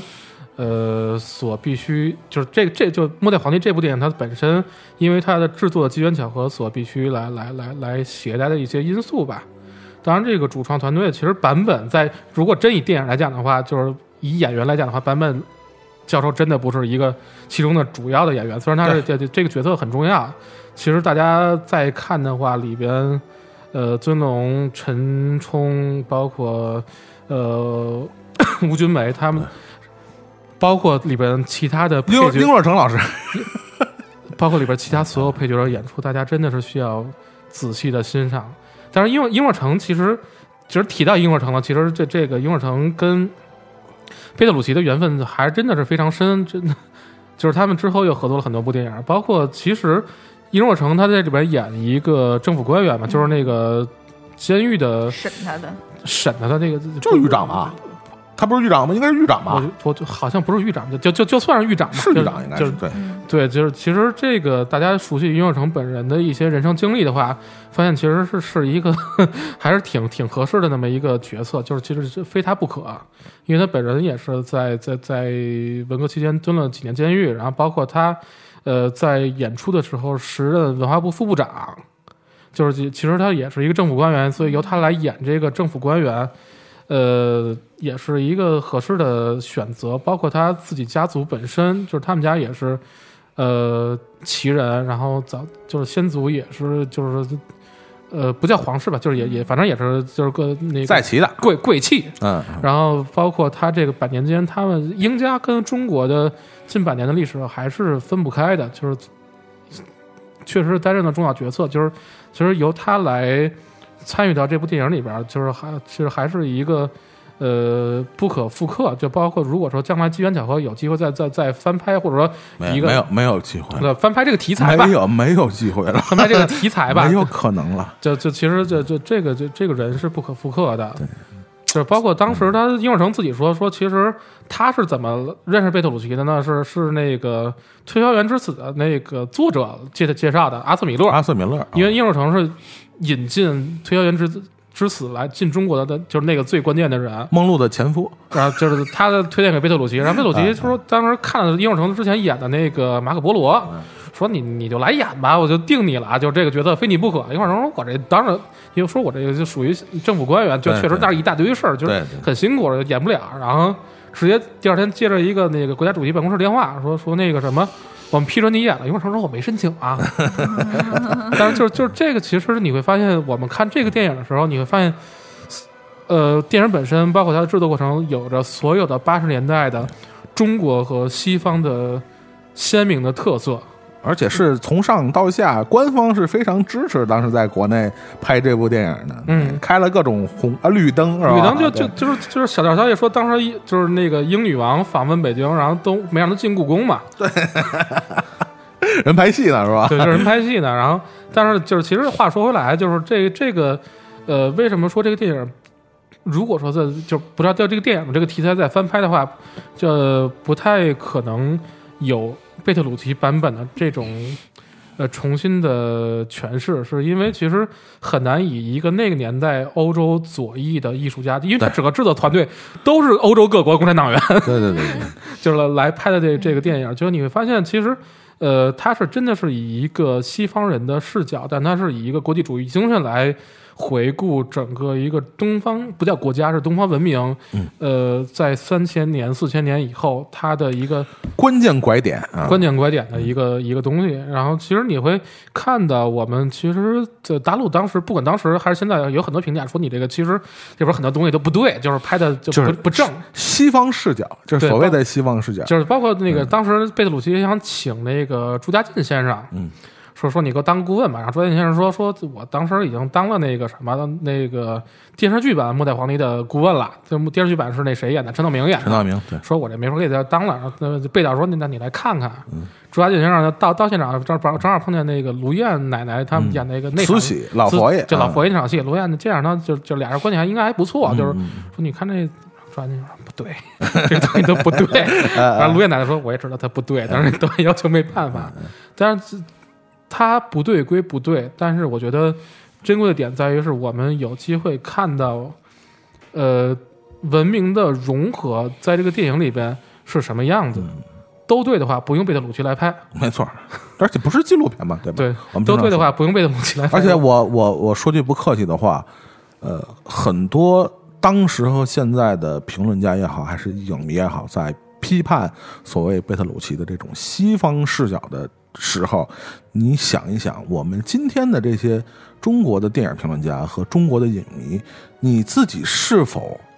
真的拥有一个真正意义上的东方视角？你们自己去想想现代史，你们想想这近一百年、两百年发生的事儿，你你觉得还存在真正意义上的东方视角吗？我觉得这个倒没关系。我觉得，呃，对，对于西方，我比如你对于一个外人的所谓的外人的诠释，呃，觉得有缺憾的话，我们自己来嘛。对，我们自己来，就就是就是，当然你会发现，就自己来的时候也会有各种缺憾，但我发现自己来效果不太好。不，我觉得即便是不好，即便是效果不好的话，也是需要大家自己以我们的观点来做一个诠释。我觉得这个是，呃，艺术本身所所需要的。呃，这个其实我们在节目里也不是第一次聊这个《末代皇帝》这部电影了，我记得好像也在这个对我们那个斯坦利陈三金同志啊，在他的《四观影》里边也提过他和这个这个末代皇帝的这个一些这个不解之缘啊。大家如果想听斯坦利老师和末代皇帝的故事，斯坦利老师和溥仪的故事啊，大家可以去找我们那个哇很久之前的一期这个四观影啊，斯坦利老师的你说我我们的四观四观影都比较好找，就那么几期是吧？对，然后这个对，然后嗯，其实嗯，《末代皇帝》也是这样的一个电影啊，不同的时间点，然后我们不同的可能年纪、不同的人群，然后就会得到不同的角度和观点啊。它也是这样的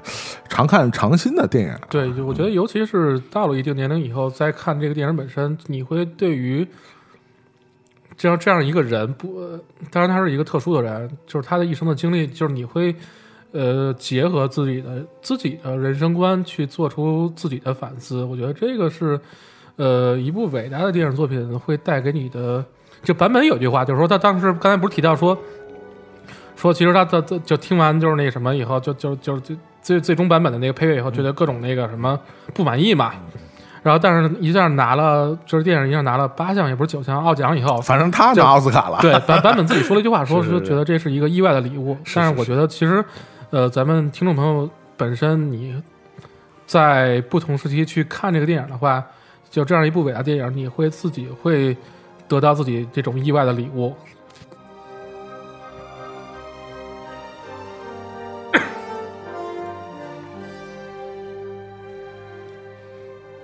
哎，对，刚才有一点忘说了啊，这部电影也是中国人第一次拿奥奖。就刚才祖萌提到苏苏聪老师，就是配乐之一。创造了很多的第一啊。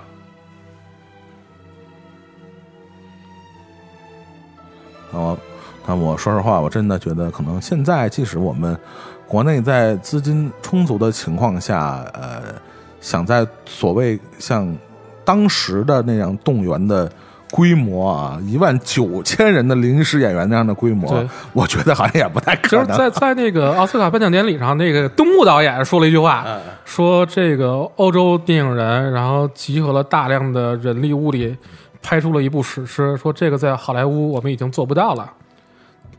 然后，这其实你现在想的话，其实确实是这样，就是随着时间电影本这个产业本身的发展，就是在现在这个时代，技术更先进了，然后包括产业化其实是更先进了。但是其实我们有的时候觉得谈到产业化的时候，呃，首当其冲想到的是我们有更多的资金、更多人力，其实不是。产业化意味着你会有更经济的打算。对，像那当时的欧洲那种为了一个艺术追求，然后不计人力物力的这样搞，已经一去不复返了。呃，虽然这个，呃，我们刚才着重的说了一下坂本龙一老师参演的啊，一个是主演，一个可能呃是配配角啊，非常重要的配角。呃，作品其实就是大概说完了啊，就是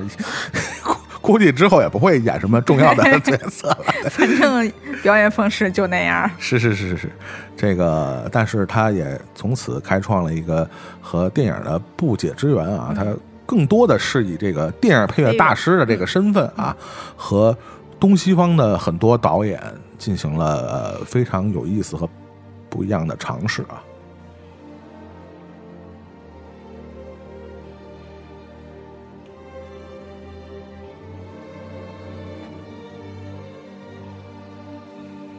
嗯，包括他之后和贝特鲁奇导演也有几次合作啊。我们现在听到的就是他和贝特鲁奇合作的《遮蔽的天空》，也是他个人非常喜欢的一部作品啊。包括也是他个人非常得意的，也是非常有代表性的一个配乐作品。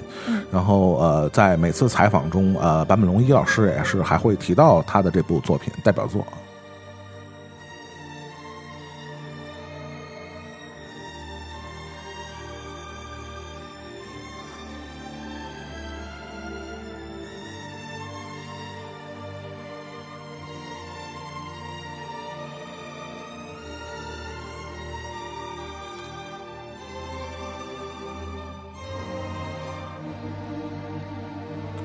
但是说实话，刚才我们说了呃很多，包括末代皇帝的时候，当时这个贝特鲁奇对这个坂本龙一的这个要求啊，但我觉得那时候的要求还不是最过分的啊。我们会在后面的一些他和贝特鲁奇合作的作品里，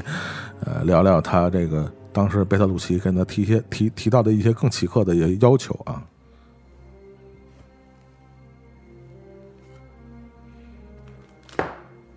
但是真是说到了呃，我们为了做这次呃专题节目呢，做了一些功课，也看了一些关于这个教授的一些采访啊。但是确实，我发现呃，不同的年龄段的教授，其实在呃谈到同样的问题的时候，确实也有截然不同的心得体会啊。当他当年和贝特鲁奇合作的时候，做《末代皇帝》的配乐的时候，他说他从贝特鲁奇的身上看到了很多这种呃，刚才呃安卓里说到的这种左翼的欧洲的艺术家，尤其电影的一些艺术家在他们身上的一些特质啊。他用了一个一个描述的呃这个。呃，句子是说他学到了一种更自私的方式，就是更以这个自我为中心的这种创作方式，甚至可能会因为自己的创作而将身边的所有人拽进来的这种，就像类似一个黑洞的一样的这种创作方式啊，更自我、更以自我为中心的这样的创作方式，而在若干年后。当呃记者重新采访他的时候，呃，问到他如果碰到当年的自己，你会有什么想说的？他呃六十多岁的坂本龙一说，如果碰到当年的自己，他可能会说，你就不要那么自我了。对，对，就这这就是我觉得不同年龄段的人的对同样的事情的不同的看法。也无所谓是非和对对错错，对，嗯这就是不同的年龄、不同的阶段的人对同一个事情的看法。你光看外形上，就他不是说外形长相，只是说外形气质上来讲，现在教授跟年轻时年轻时候完全是两个人。对对对对我也想说，其实我我觉得我初次就是看到教授的样子的时候，其实已经更偏向于老年了。其实反而是在那个他的那近年的两部纪录片里，然后以及他的那一场他个人的音乐会上，就我还我才算是看到，就是活生生他的就是就是的的样子，是特别呃。日式就是很无印良品感觉的那种，真的就是穿的非常的干净，然后嗯，气质啊，整体的那种非常低调，然后很谦逊，然后安安静静的，但是又有着自己的一些态度，但是不是会特别张扬的，经常去表露这些态度的那个气质。真的跟他前面那个 YMO 的那个时候的，哇塞，就是电音，自带眼线的男人，对 对。然后那个搓盘子、穿风衣，然后要么长头发，然后要么短头发，但是就是特别潮的那种，走在时代尖端的那种风格完全不一样。我觉得就是，我以为他可能嗯、年轻的时候也是就是一贯的低调，我之前也是这么想的。对对，然后你给我感觉嘛，教教授嘛，他肯定就是就是就年轻的时候也可能书生气很重啊什么的，然后发现并不是这样的，很有意思。啊，现在我们听到这段配乐啊，来自教授和另外一个欧洲著名的导演的合作啊，阿尔莫多瓦的《情迷高跟鞋》。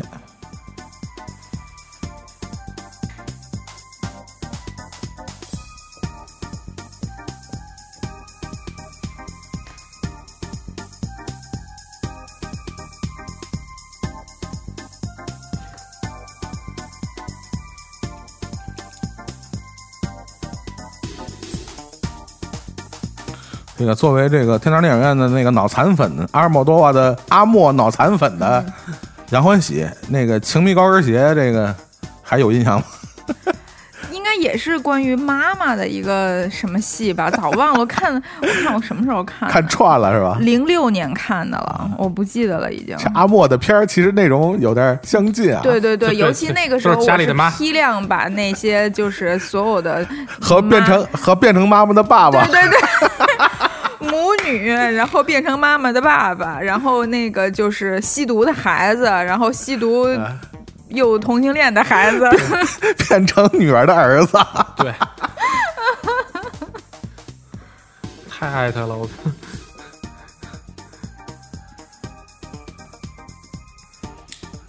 说一个这个小八卦啊，那个因为呃，虽然和这个阿莫的这个合作啊，并不是特别多啊，但是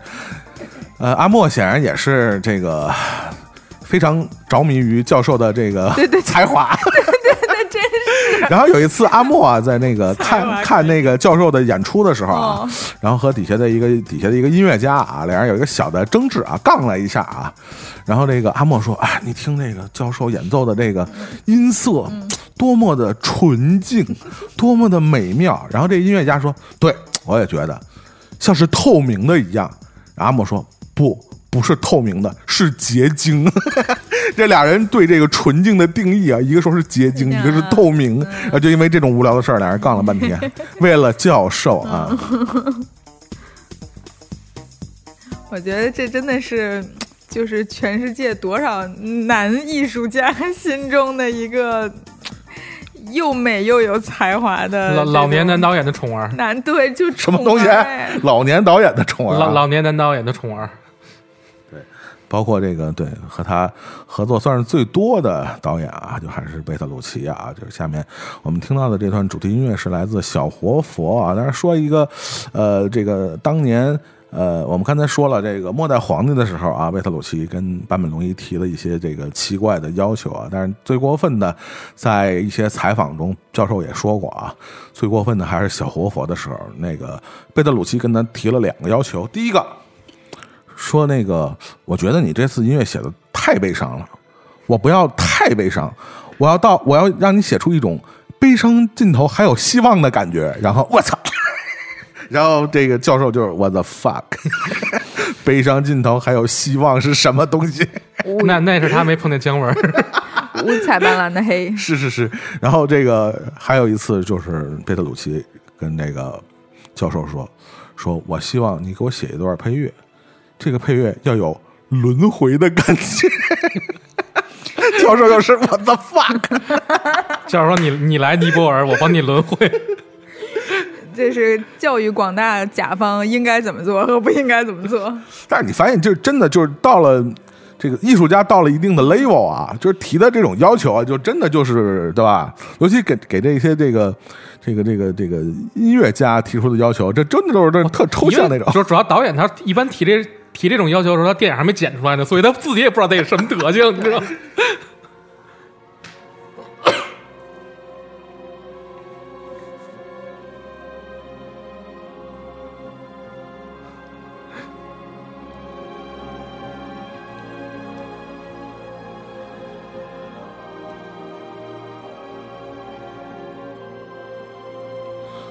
包括后来这个，我们看那十三幺的这个这个采访中啊，也提到了说这个，呃，当时贝托鲁奇导演已经去世了嘛，就是采访呃，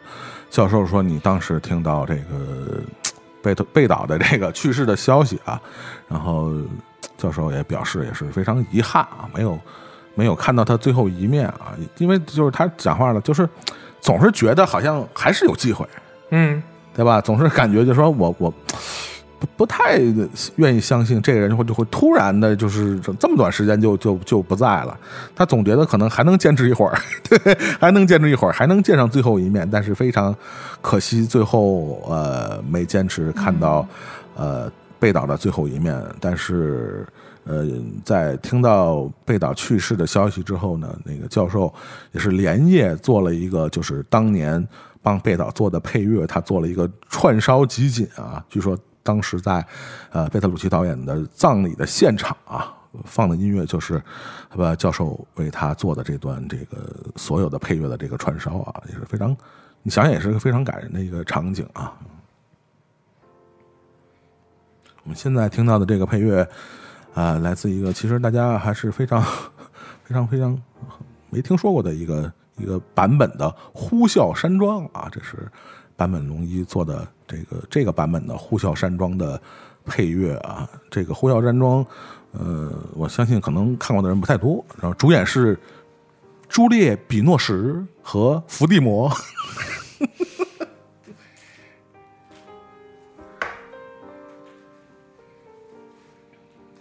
呃，对伏地魔演感情戏感兴趣的朋友们，可以去看一下啊，朱丽叶·比诺什和伏地魔的《呼啸山庄》。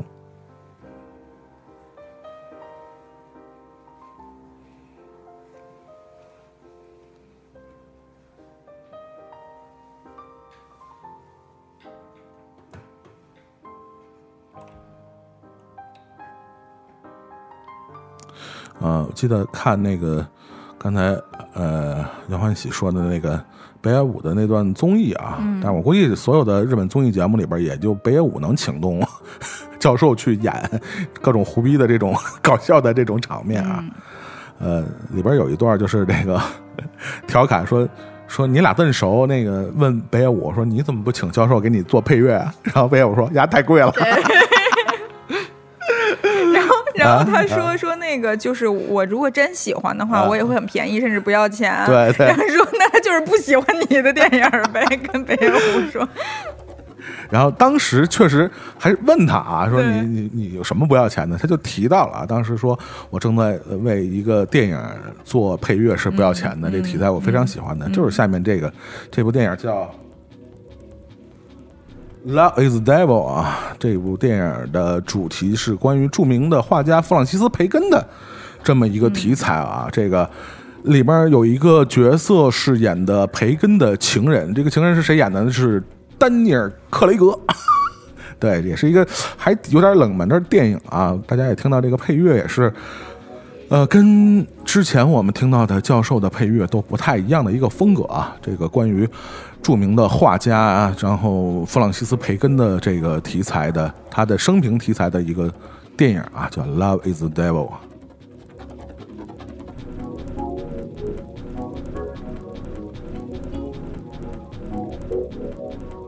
这个大家对培根的艺术作品如果感兴趣的话啊，可以找一下这部传记电影啊，由零零七主演的，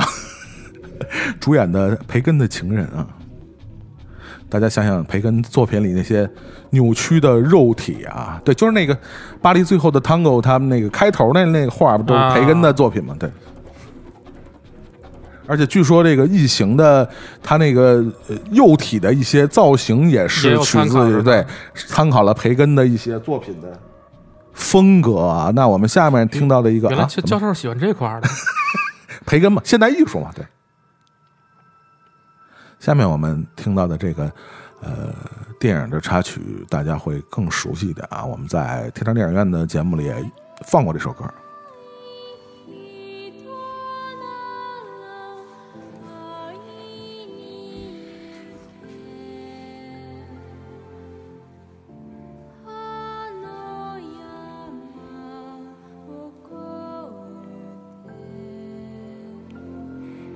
我们听到演唱的这个人叫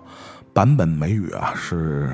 教授的女儿啊。她演唱的这首歌是来自电影《铁道员》，由高仓健主演，对，还有广末凉子啊。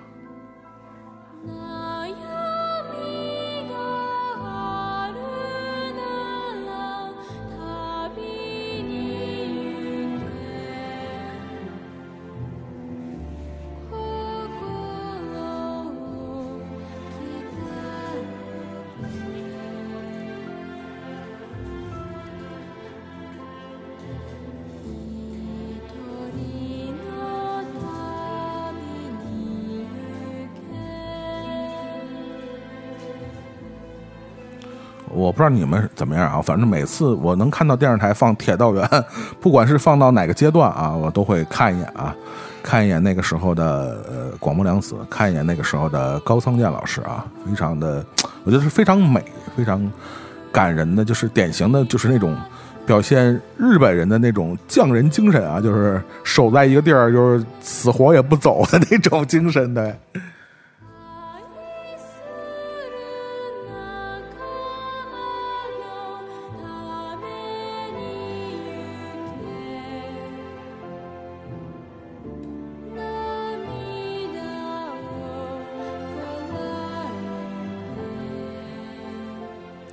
是非常可惜啊，我们在大荧幕上看广末凉子的机会并不多啊。然后据说，哎，据说那个入殓师要、啊要重映，据说是啊，对对，不知道真的假的啊。我只看过《绿界刑警》在大荧幕上，哎放过吗？放过，我们在电影院看的。是吧？哎，那时候是多大的广让？雷诺我知道让雷诺二十多岁吧，哦，反正挺小的。嗯，非常，如果有机会啊，大家可以在大荧幕上有机会看广末凉子的话，我觉得真的大家可以去看一下我们那个我们这代人的心目中的女神啊。那说到和呃这个教授有这种非常多的姻缘啊，非常多的这个嗯最最重要的一个贵人之一啊，我们说电影说到了，就是这个他的这个《Miss Lawrence》这部电影啊，就是大岛渚导演对他的提拔啊，也开创了他的这个演员的生涯和电影配乐大师的这个生涯。所以，当呃，尤其是当这个大岛渚导演最后一部作品找到坂本龙一去做配乐的时候，当然我觉得坂本龙一肯定是义无反顾啊，钱不钱的搁一边是吧？是吧？这个前辈要找帮忙，肯定是义无反顾的。所以我们就听到了这样一部作品，来自大岛渚导演最后的一部作品是他的《御法度》。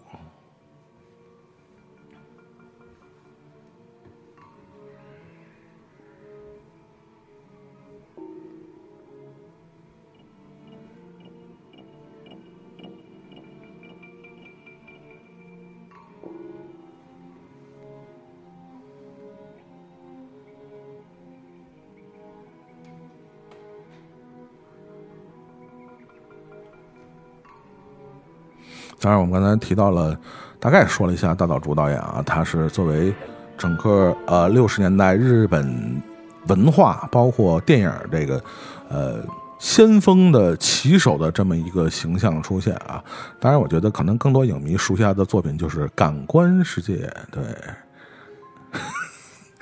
是 是是是是，纷纷点头。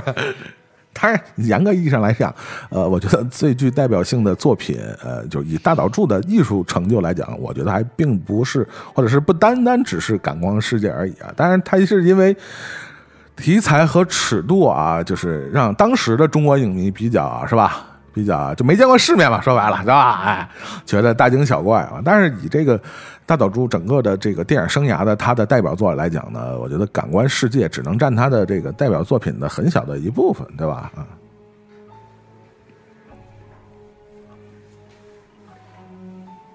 就也是能看见，呃，整整的这一代导演，就是包括什么金村昌平啊，是吧？包括什么铃木清顺啊、自然修斯，是吧？就他们这一波导演，呃，可能就是西呃，你不能说西化，但是西方文化对他们的冲击啊，尤其是六十年代、五十年代的对，呃，这就是他们那些所谓的，尤其是先锋文化或者亚文化，对他们身上的影响，确实是，呃，完全使他们区别于上一波导演。尤其什么四骑士啊，什么那个 是吧？小京他们那一波，就是你就完全这个电影体现出来的气质是完全不一样了。所以，呃，从某种程度上来讲，你像呃五零年呃五二年出生的这个呃坂本龙一，他从小受的这种文化的熏陶，当然一方面是西方音乐，对吧？小时候比如什么德彪西呀、对吧？像这种东西，你包括他后来长大以后看的这些，甭管是贝特鲁奇还是格达尔，对吧？包括大岛渚他们这些的作品，我觉得就是完全塑造出了，就是他们这一波电影人也好，还是艺术家也好，完全不一样的气质，就会跟是吧？小京他们那时候就完全就不一样了，对。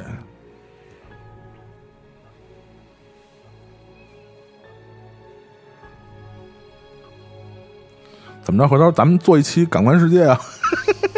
来得了吗？啊，这不是得你跟那个什么要要齐老师是吧对，要要要是什么东西？要要要 你不能是个象声词有用吗？不是你们那什么名儿来着？你那名儿不就是我要吗？对，那叫什么来着？我要你，我要你在我身旁，好吧？那歌得我自己唱，好吧？下面这部作品呢，也是还挺冷门的啊，但是这是我在资料馆看的啊。这个电影叫《东尼龙骨》啊，对，这个电影是改编自村上春树的小说啊。然后虽然 虽然这个看过的人不是特别多啊，配乐是坂本龙一，主演是宫泽理惠，然后原著小说是村上春树，是吧？名头还挺响的。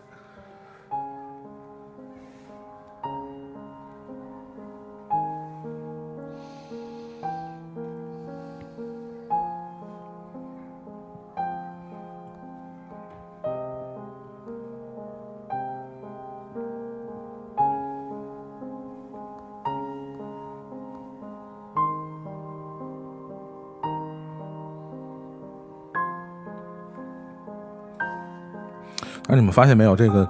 坂本龙一从呃末代皇帝以后啊，包括和贝德鲁奇的这几次合作以后，他的渐渐的他的这个配乐的这种音乐的气质啊，在发生着这个潜移默化的这种变化啊，对吧？就是越来的越，其实越来越的理性，或者是对吧知？道这活儿怎么干了？我 行活。不是也不能说行活，但确实，我觉得整个人的音乐理念也在发生着变化。我觉得就像他自己说的，慢慢真的是在完全的是配合电影的气质，就他个人的呈现，个人那个。语言啊，气质的表达越来越少了，他就完全就是为呃电影服务，就他的的这种引号的存在感会降低一点儿，但是我觉得嗯是挺好的，不是什么坏事儿。对，我觉得什么岁数人干什么事儿对吧，对对对对对，我觉得不可能就张扬肯定也会有，但都是那几年而已。对对，艺术家他不是一成不变的嘛，嗯尤其像这个。呃，坂本龙一这样的艺术家，他不可能说我我我四十岁或者说我五十岁六十岁做的音乐还跟我二十岁三十岁时候的一样，那对那是不可能。对，我们现在听到的是他为呃导演三池崇史的这个《一命》啊，《一命》所做的电影配乐啊。这个《一命》可能这个熟悉三池崇史的好多朋友都不一定看过啊。这这部电影是一部翻拍作品，它翻拍自小林正树的。切腹，对，还是跟切腹有关系，对。但是小林正树的这个切腹还是非常有我名的作品，听说过对，因为资料馆有一阵儿还每个月都在放切腹这个作品，非常，我觉得非常有代表性的一个呃小林正树的一部作品啊。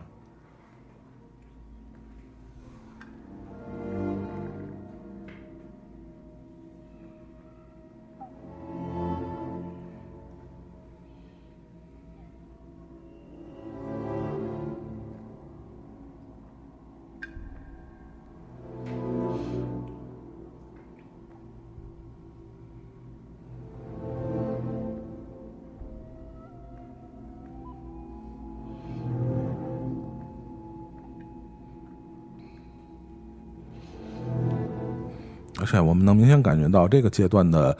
呃，教授在电影配乐上已经逐渐的放弃了以某一段旋律为主的这样的一种创作方式啊，它更多的是一些氛围音或者这种效果音乐在里头。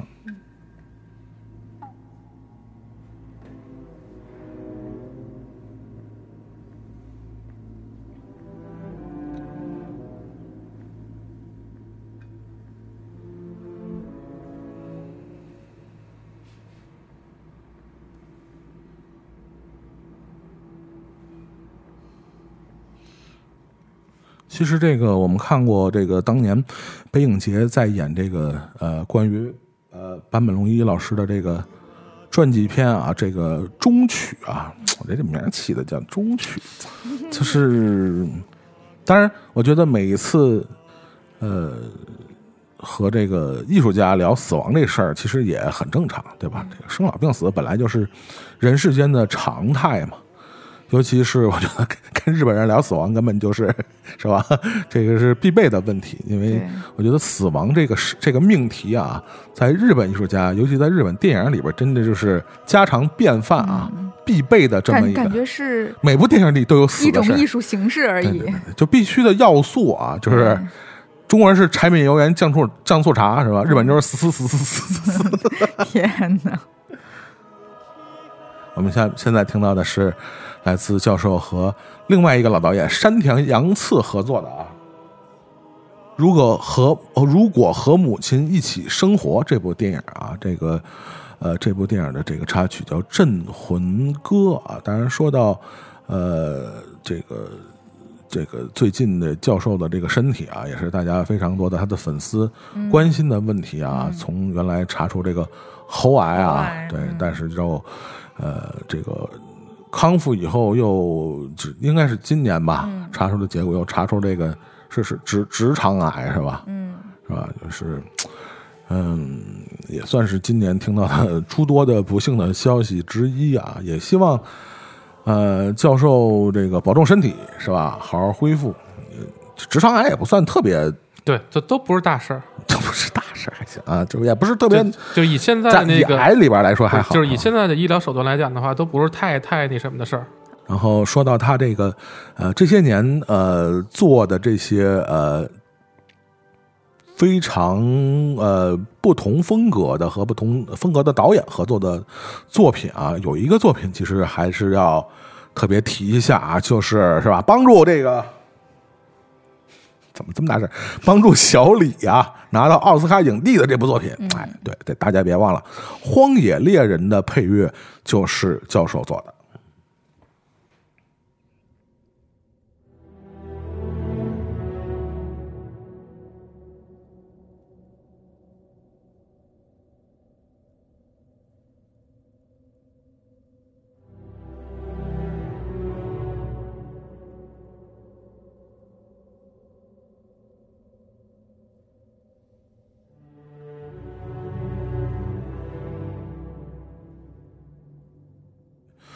听到的就是来自这个教授为版呃坂本龙一先生为这个《荒野猎人》这部电影啊做的配乐。嗯、这个我们已经能明显感觉出这个呃进入这个这个六六十岁以后的教授啊，整个的这个他的创作理念和这个音乐风格已经发生了一些其实有一点本质上的变化啊。我们听到整个《荒野猎人》的配乐。呃，都已经不是 Mr. Lawrence 或者末代皇帝时候的那样的坂本龙一的感觉了，啊，完全就是一些呃天地大命，对对对有点那个意思，确实是。反正我我个人还是非常对对呃《荒野猎人》这个电影的它的包括摄影啊，包括它的这个配乐啊，也包括小李的表演啊，包括那些配角的表演啊，这个电影整个呈现出的感觉，我我当年他拿奥斯卡的时候，其实。呃，在国内的一些看过的影迷，其实有一些不一样的声音啊。我觉得他就说，比如说说故事不太 OK 啊，什么的这个那个的。但是，我觉得这就是典型的为影院或者说为影去影院看电影的影迷去去去炮制的一个作品。就是你只有在影院在一个相对来说更好的硬件条件下，才能感受到这部电影它的光影和它的声音要给你呈现出的这种感觉。就我们经常说，呃，电影是一个关于时间的艺术，那音乐其实更多的就是一个关于空间的艺术。这两者非常好的结合的时候，我们才能感受到这部电影最大的魅力，而恰恰不是讲故事本身。哎，你说到这儿啊，我昨天看了一个教授跟毕赣的采访，就他们俩的访谈，对对对，啊应该是 GQ，他们还凑一块儿了呃是教授访谈毕赣，应该是毕赣那个上上一部叫叫啥名儿来着？那个什么夜晚？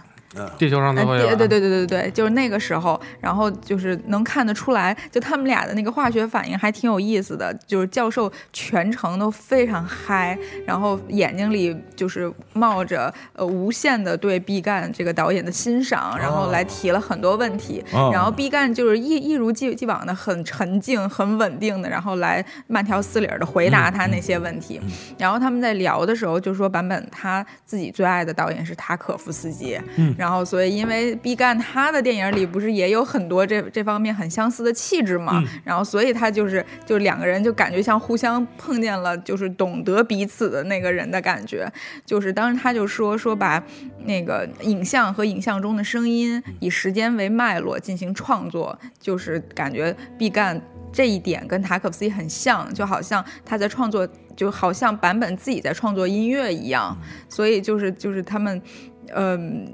就觉得在这个方面达到了特别高度的融合，然后因为但是毕赣他自己很谦虚，就是说塔可夫斯基是哲学家，然后他自己只是一个普通人，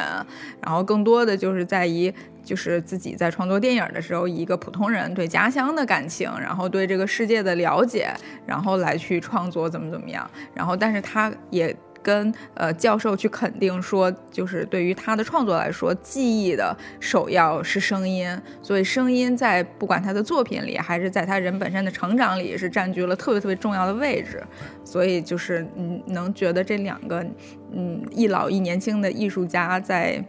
一些话题上面的这种嗯共鸣，还是挺有意思的。对，所以，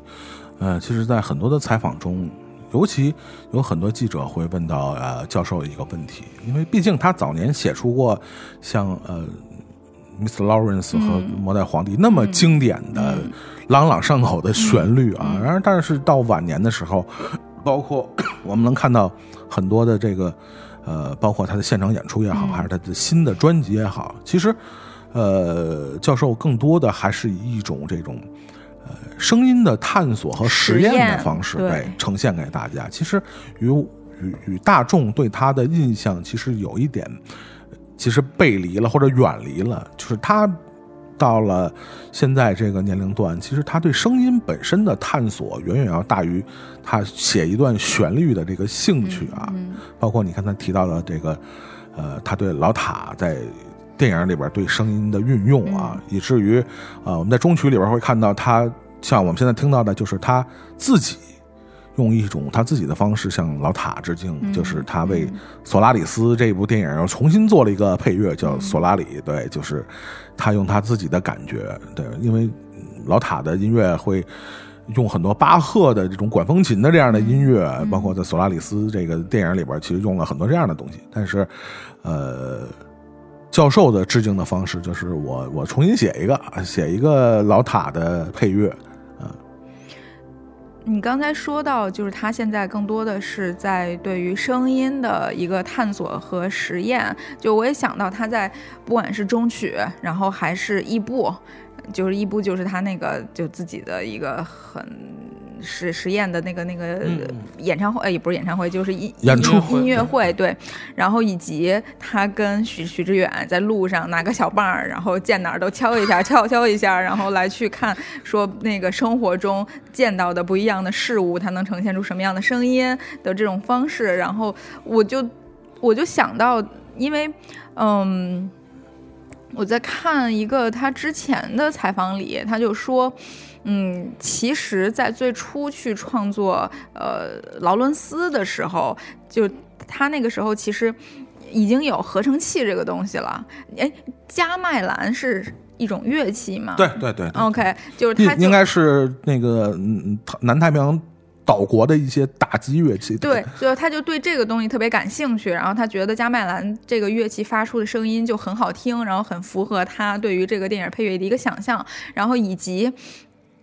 就是他发现了合成器这个东西，然后这这个东西它能出那个人声啊、交响乐呀、加麦兰啊，包括尺八，对，就是就是任何模拟嘛对对对对对，就是在那个年代啊，八三年的时候，他就觉得这个东西很有趣对，嗯，然后我就想到他当时不是给许许志远，然后还去试他那个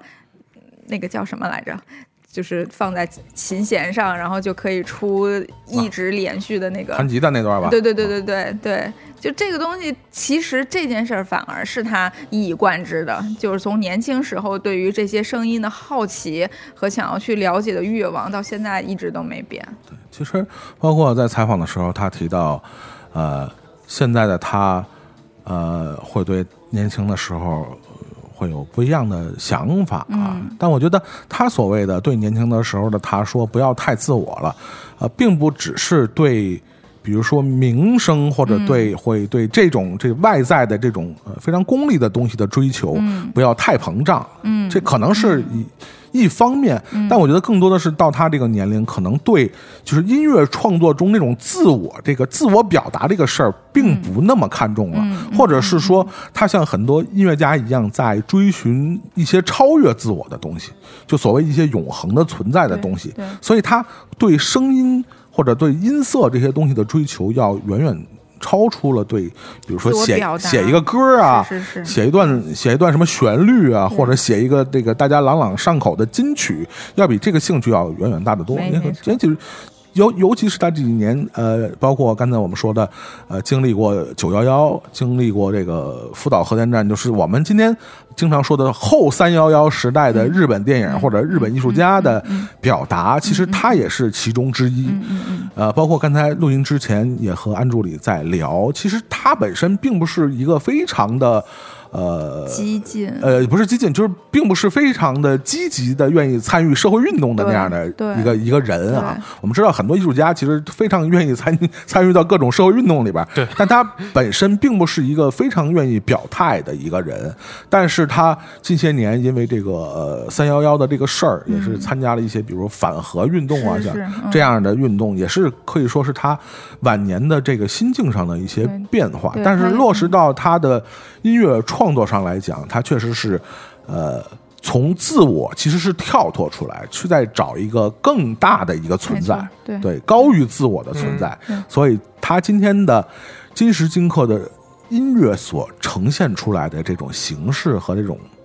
整个的质感，就是现在我们看到的这个样子。对，但是我们现在听到的是他早早些年的一个歌啊，这是九应该是九七年九六年的一专辑啊，Smoochie 啊，他写了一首歌叫《美貌的清空》啊，对啊，那个谁，杨欢喜听这歌有没有熟悉的感觉？这个旋律，这歌你不一定听过啊，是什么？想起来了吗？那我那我放下面这个旋律，你可能就能想起来了。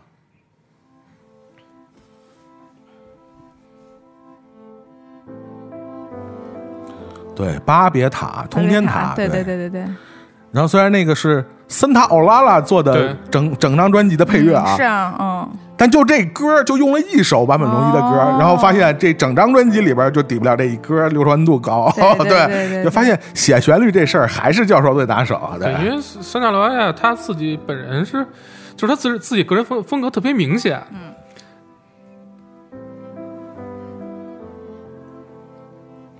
就是你包括虽然整个呃巴别塔只用了这么一曲啊，其实也是改编改编自这个教授的这个旧作啊，但是却是给这个整个电影做了一个画龙点睛的这么一笔，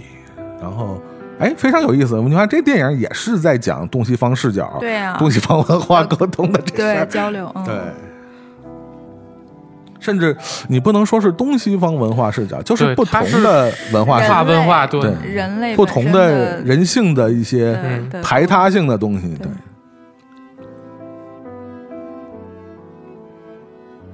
然后这个歌啊，其实我觉得还挺有、挺有教授的作品的一贯的这种代表性啊。你就发现就是，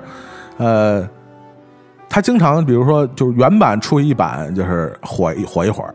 过几年呢改编一版又火一次，然后过两年呢电影再用一次，然后又火一阵儿，然后其实你发现就是一个旋律。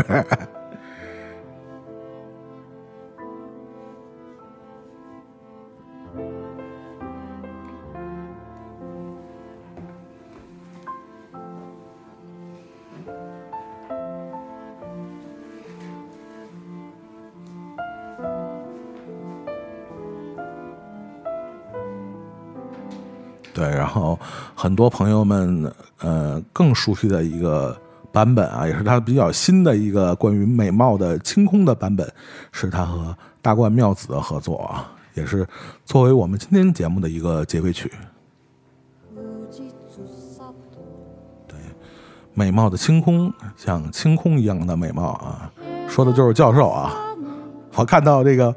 网易云音乐上有一个留言啊，说叫“君生我未生，我生君已老，情敌还不少。”就是什么玩意儿？就是，但是我想还挺有道理啊。确实，这个这个缺少很很少以有这个先锋音乐家啊以美貌著称的，恐怕就是只有教授一个人了，是吧？真的有一次，就你说到那个异步啊，在资料馆有一专场啊，对你真的很难想象换成第二个人。同样的内容啊，这么先锋的音乐的现场是一个满座，然后大家就是为了去看教授。对，对，我就觉得当时就是就跟小孩儿在玩沙子一样，然后你周围都是哇正襟危危坐，好像所有人都很听得懂他在干嘛一样。但是我觉得我也不谴责中国的这些粉丝，嗯因为你看异步的现场，这些纽约的粉丝最前排也都是这帮女的，看的这叫津津有味儿。我也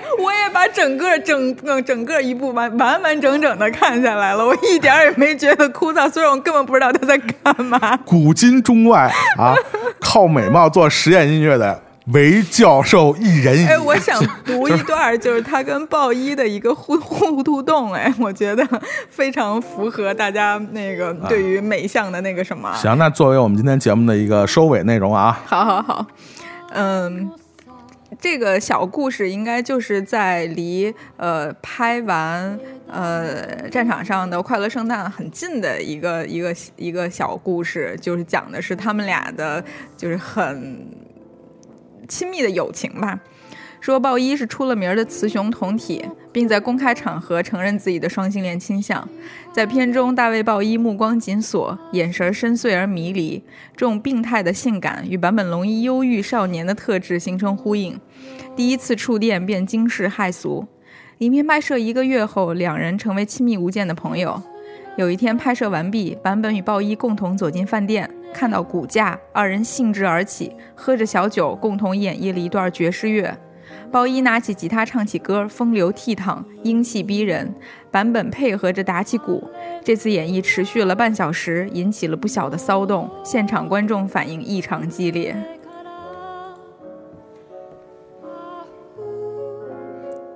我觉得